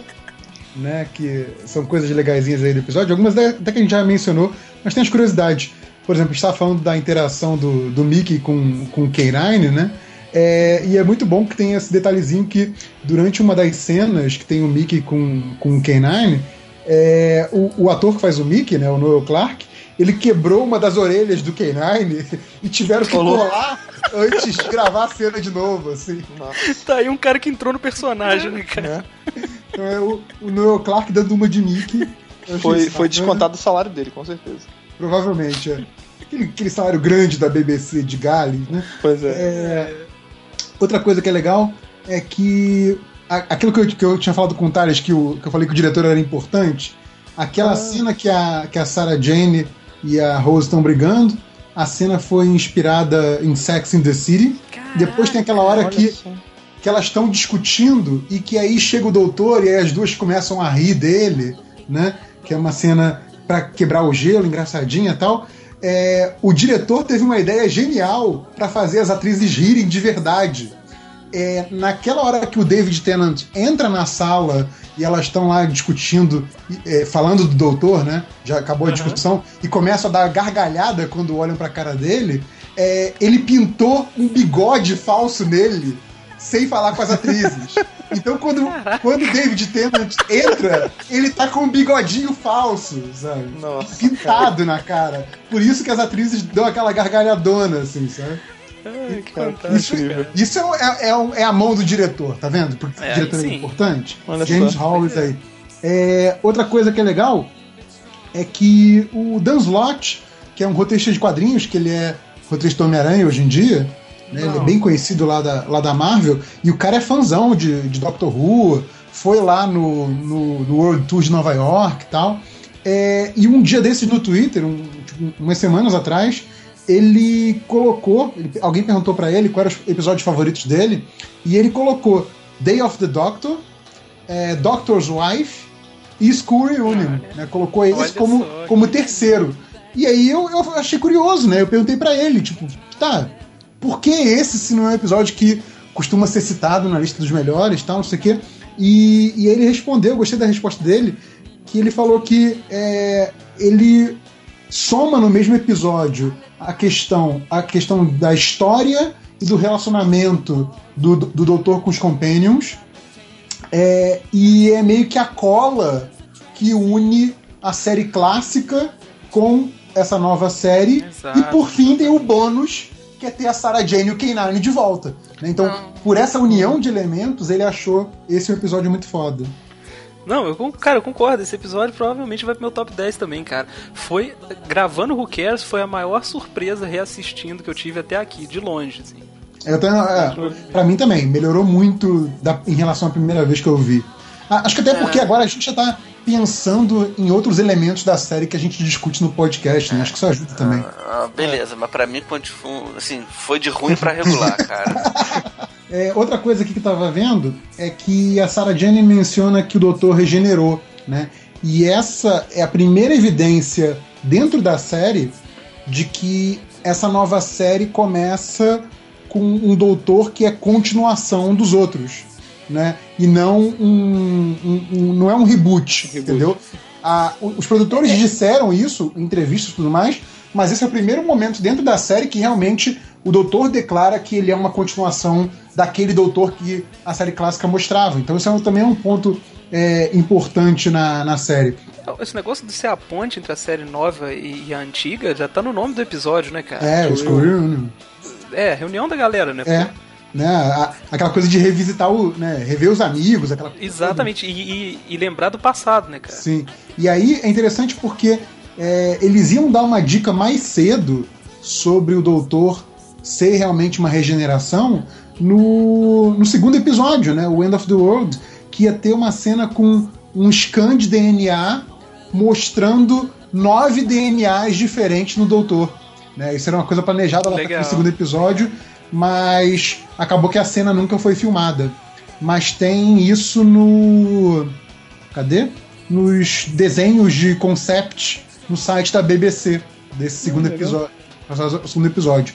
E a última coisa que eu achei bem legal também, mais uma coisa de ser homenagem à série clássica, é que a última fala da, da, da Sarah Jane no episódio, que ela vira pro K9 e fala é, We've got work to do, né? temos trabalho a fazer, também, é, também foi a última fala da série clássica, do Sylvester, Ma Ah, do sim. Sylvester McCoy. Né? Na última história dele, a última fala da série clássica é We've got work to do. Então é, é- até isso é uma homenagem a para fazer essa ponte mesmo. Então achei bem legal também. Não tem como não amar essa série, cara, Né? não é possível. A coisa do legado é muito forte, né?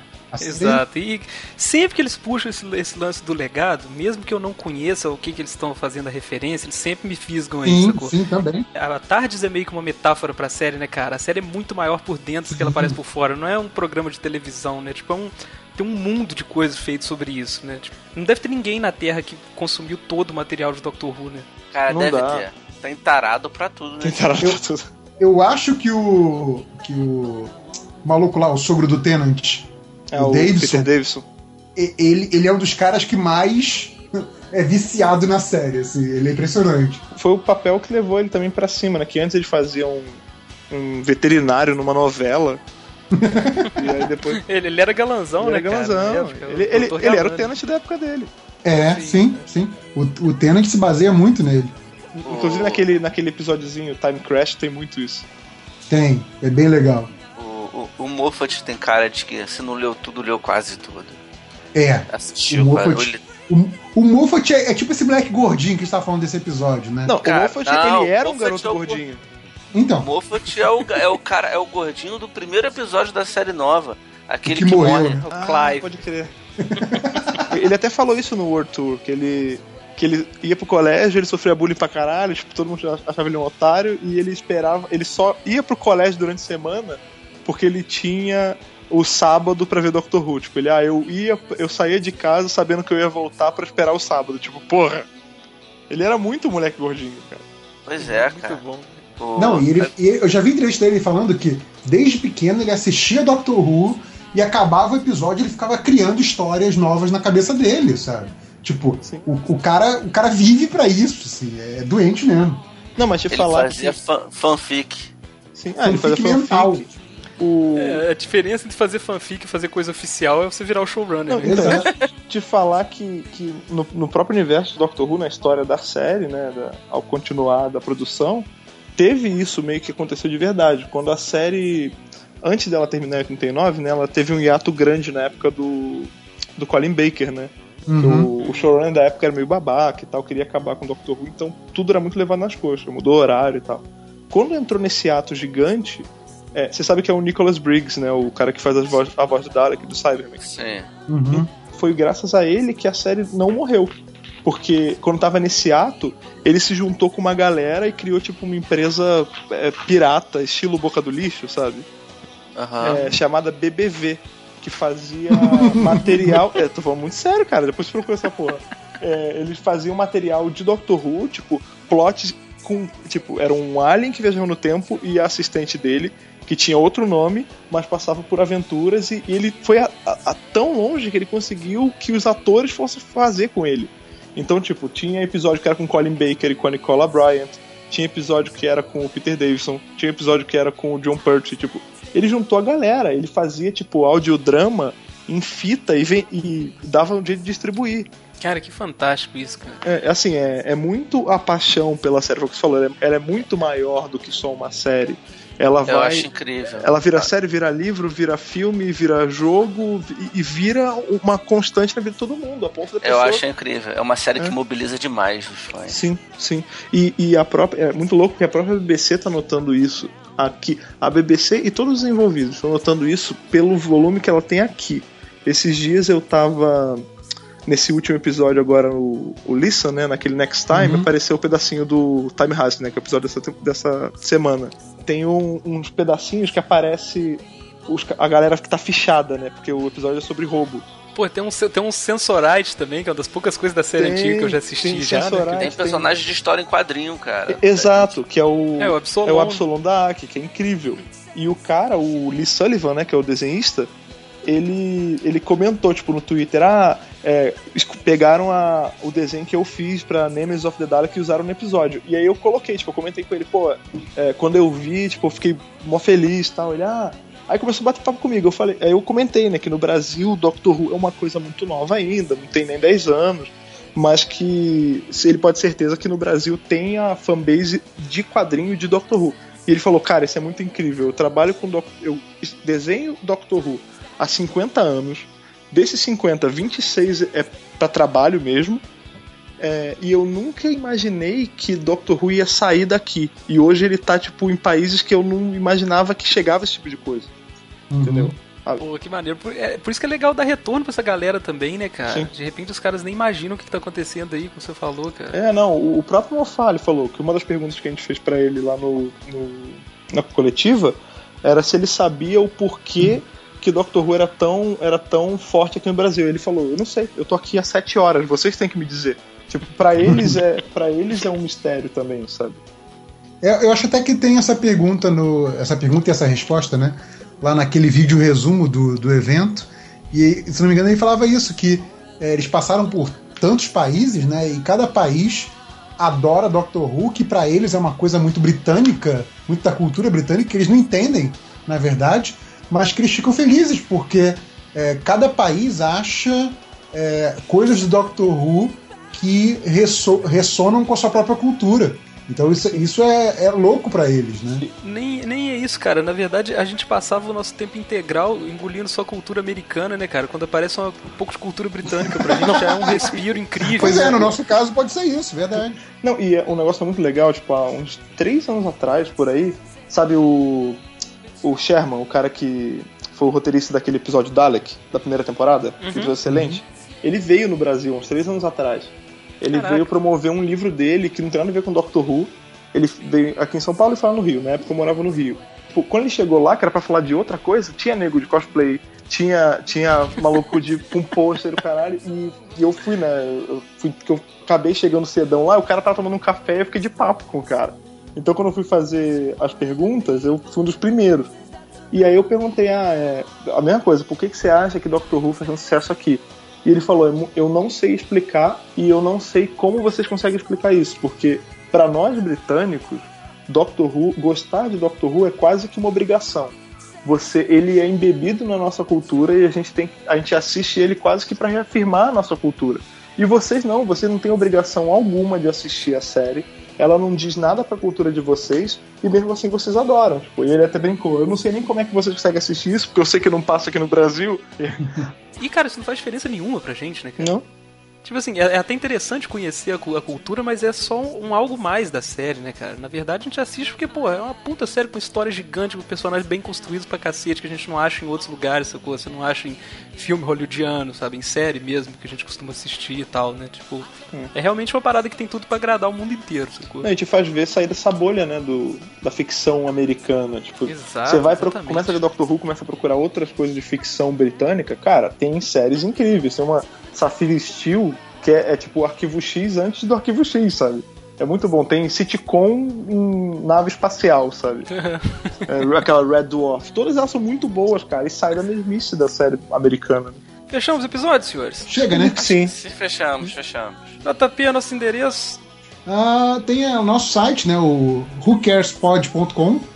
Ah, vocês estão conferindo lá, espero, não só no feed, seus preguiçosos. É, tem o nosso Twitter, arroba WhoCaresPod, o Facebook, facebook.com.br WhoCaresPod.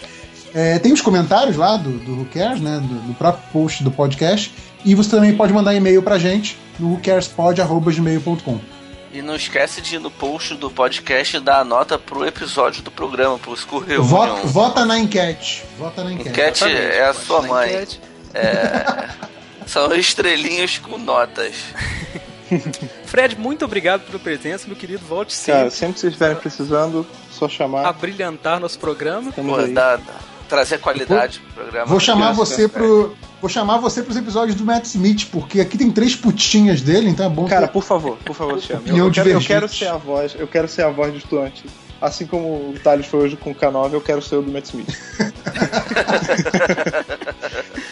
Então, quem, quem quiser te encontrar aí, Fred, vai pra onde? É, vai drrubrasil.com.br, no Facebook é facebook.com.br drbrasil, Twitter, arroba drrubrasil, e no site, todo domingo, a gente solta o podcast, né, revisando o episódio que saiu no sábado. A gente teve uns altos e baixos aí, ficou meses sem gravar, mas agora a gente tá saindo semanal já direitinho, então... Quando sair esse programa, ainda já vai estar mais na frente. Vamos ver se você manteve a regularidade, que o pessoal vai te É, cobrar. Ah, já não, vai estar é- na nona temporada já. Então, agora, agora já, já consegui já aprender a editar, então tá tranquilo. Muito bom. Então é isso, senhores. Até semana que vem. Aquele abraço. Tchau. Tchau, tchau. Tchau, tchau, Até. tchau. Summer's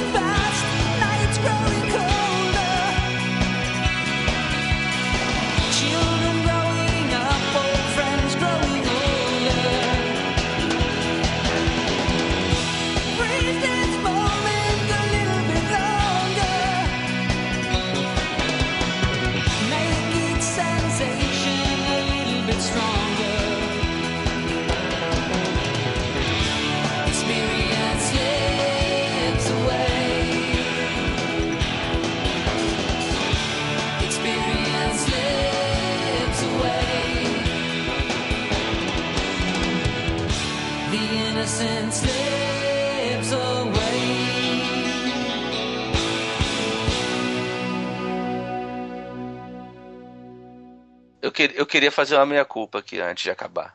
O K9 é melhor que esse robô, que o Camillion. O Camillion Ah, tem, é. o Camillion, Cara, tem, o, o Camillion tem, tem, tem tetinhas, ele tem mamilos. Cara, Sim, Então, o mamilo eu, eu tava aqui lendo, eu tava aqui lendo o artigo do Camillion e eu te odeio por isso, viu, Fred? De nada, cara, tô- que, estamos aí. que ele diz aqui, tem uma frase aqui que é Later, Chameleon and the TARDIS had a child together.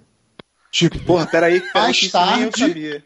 mais tarde, Chameleon e a TARDIS tiveram um filho, Olha aí. Oh! Amor, cara. que foi criado pelo sexto doutor e, e Pe- Perry, ou Peri Brown. Ah, Perry, é. É. Cara, Cara, peraí que isso nem errado. eu sabia. Deixa eu ler. eu Isso não é muito tão errado. fundo. Cara, o 6 é muito fanfarrão, O cara. seis é foda. coisas que O seis viaja com um pinguim, cara. Cara, isso é muito errado.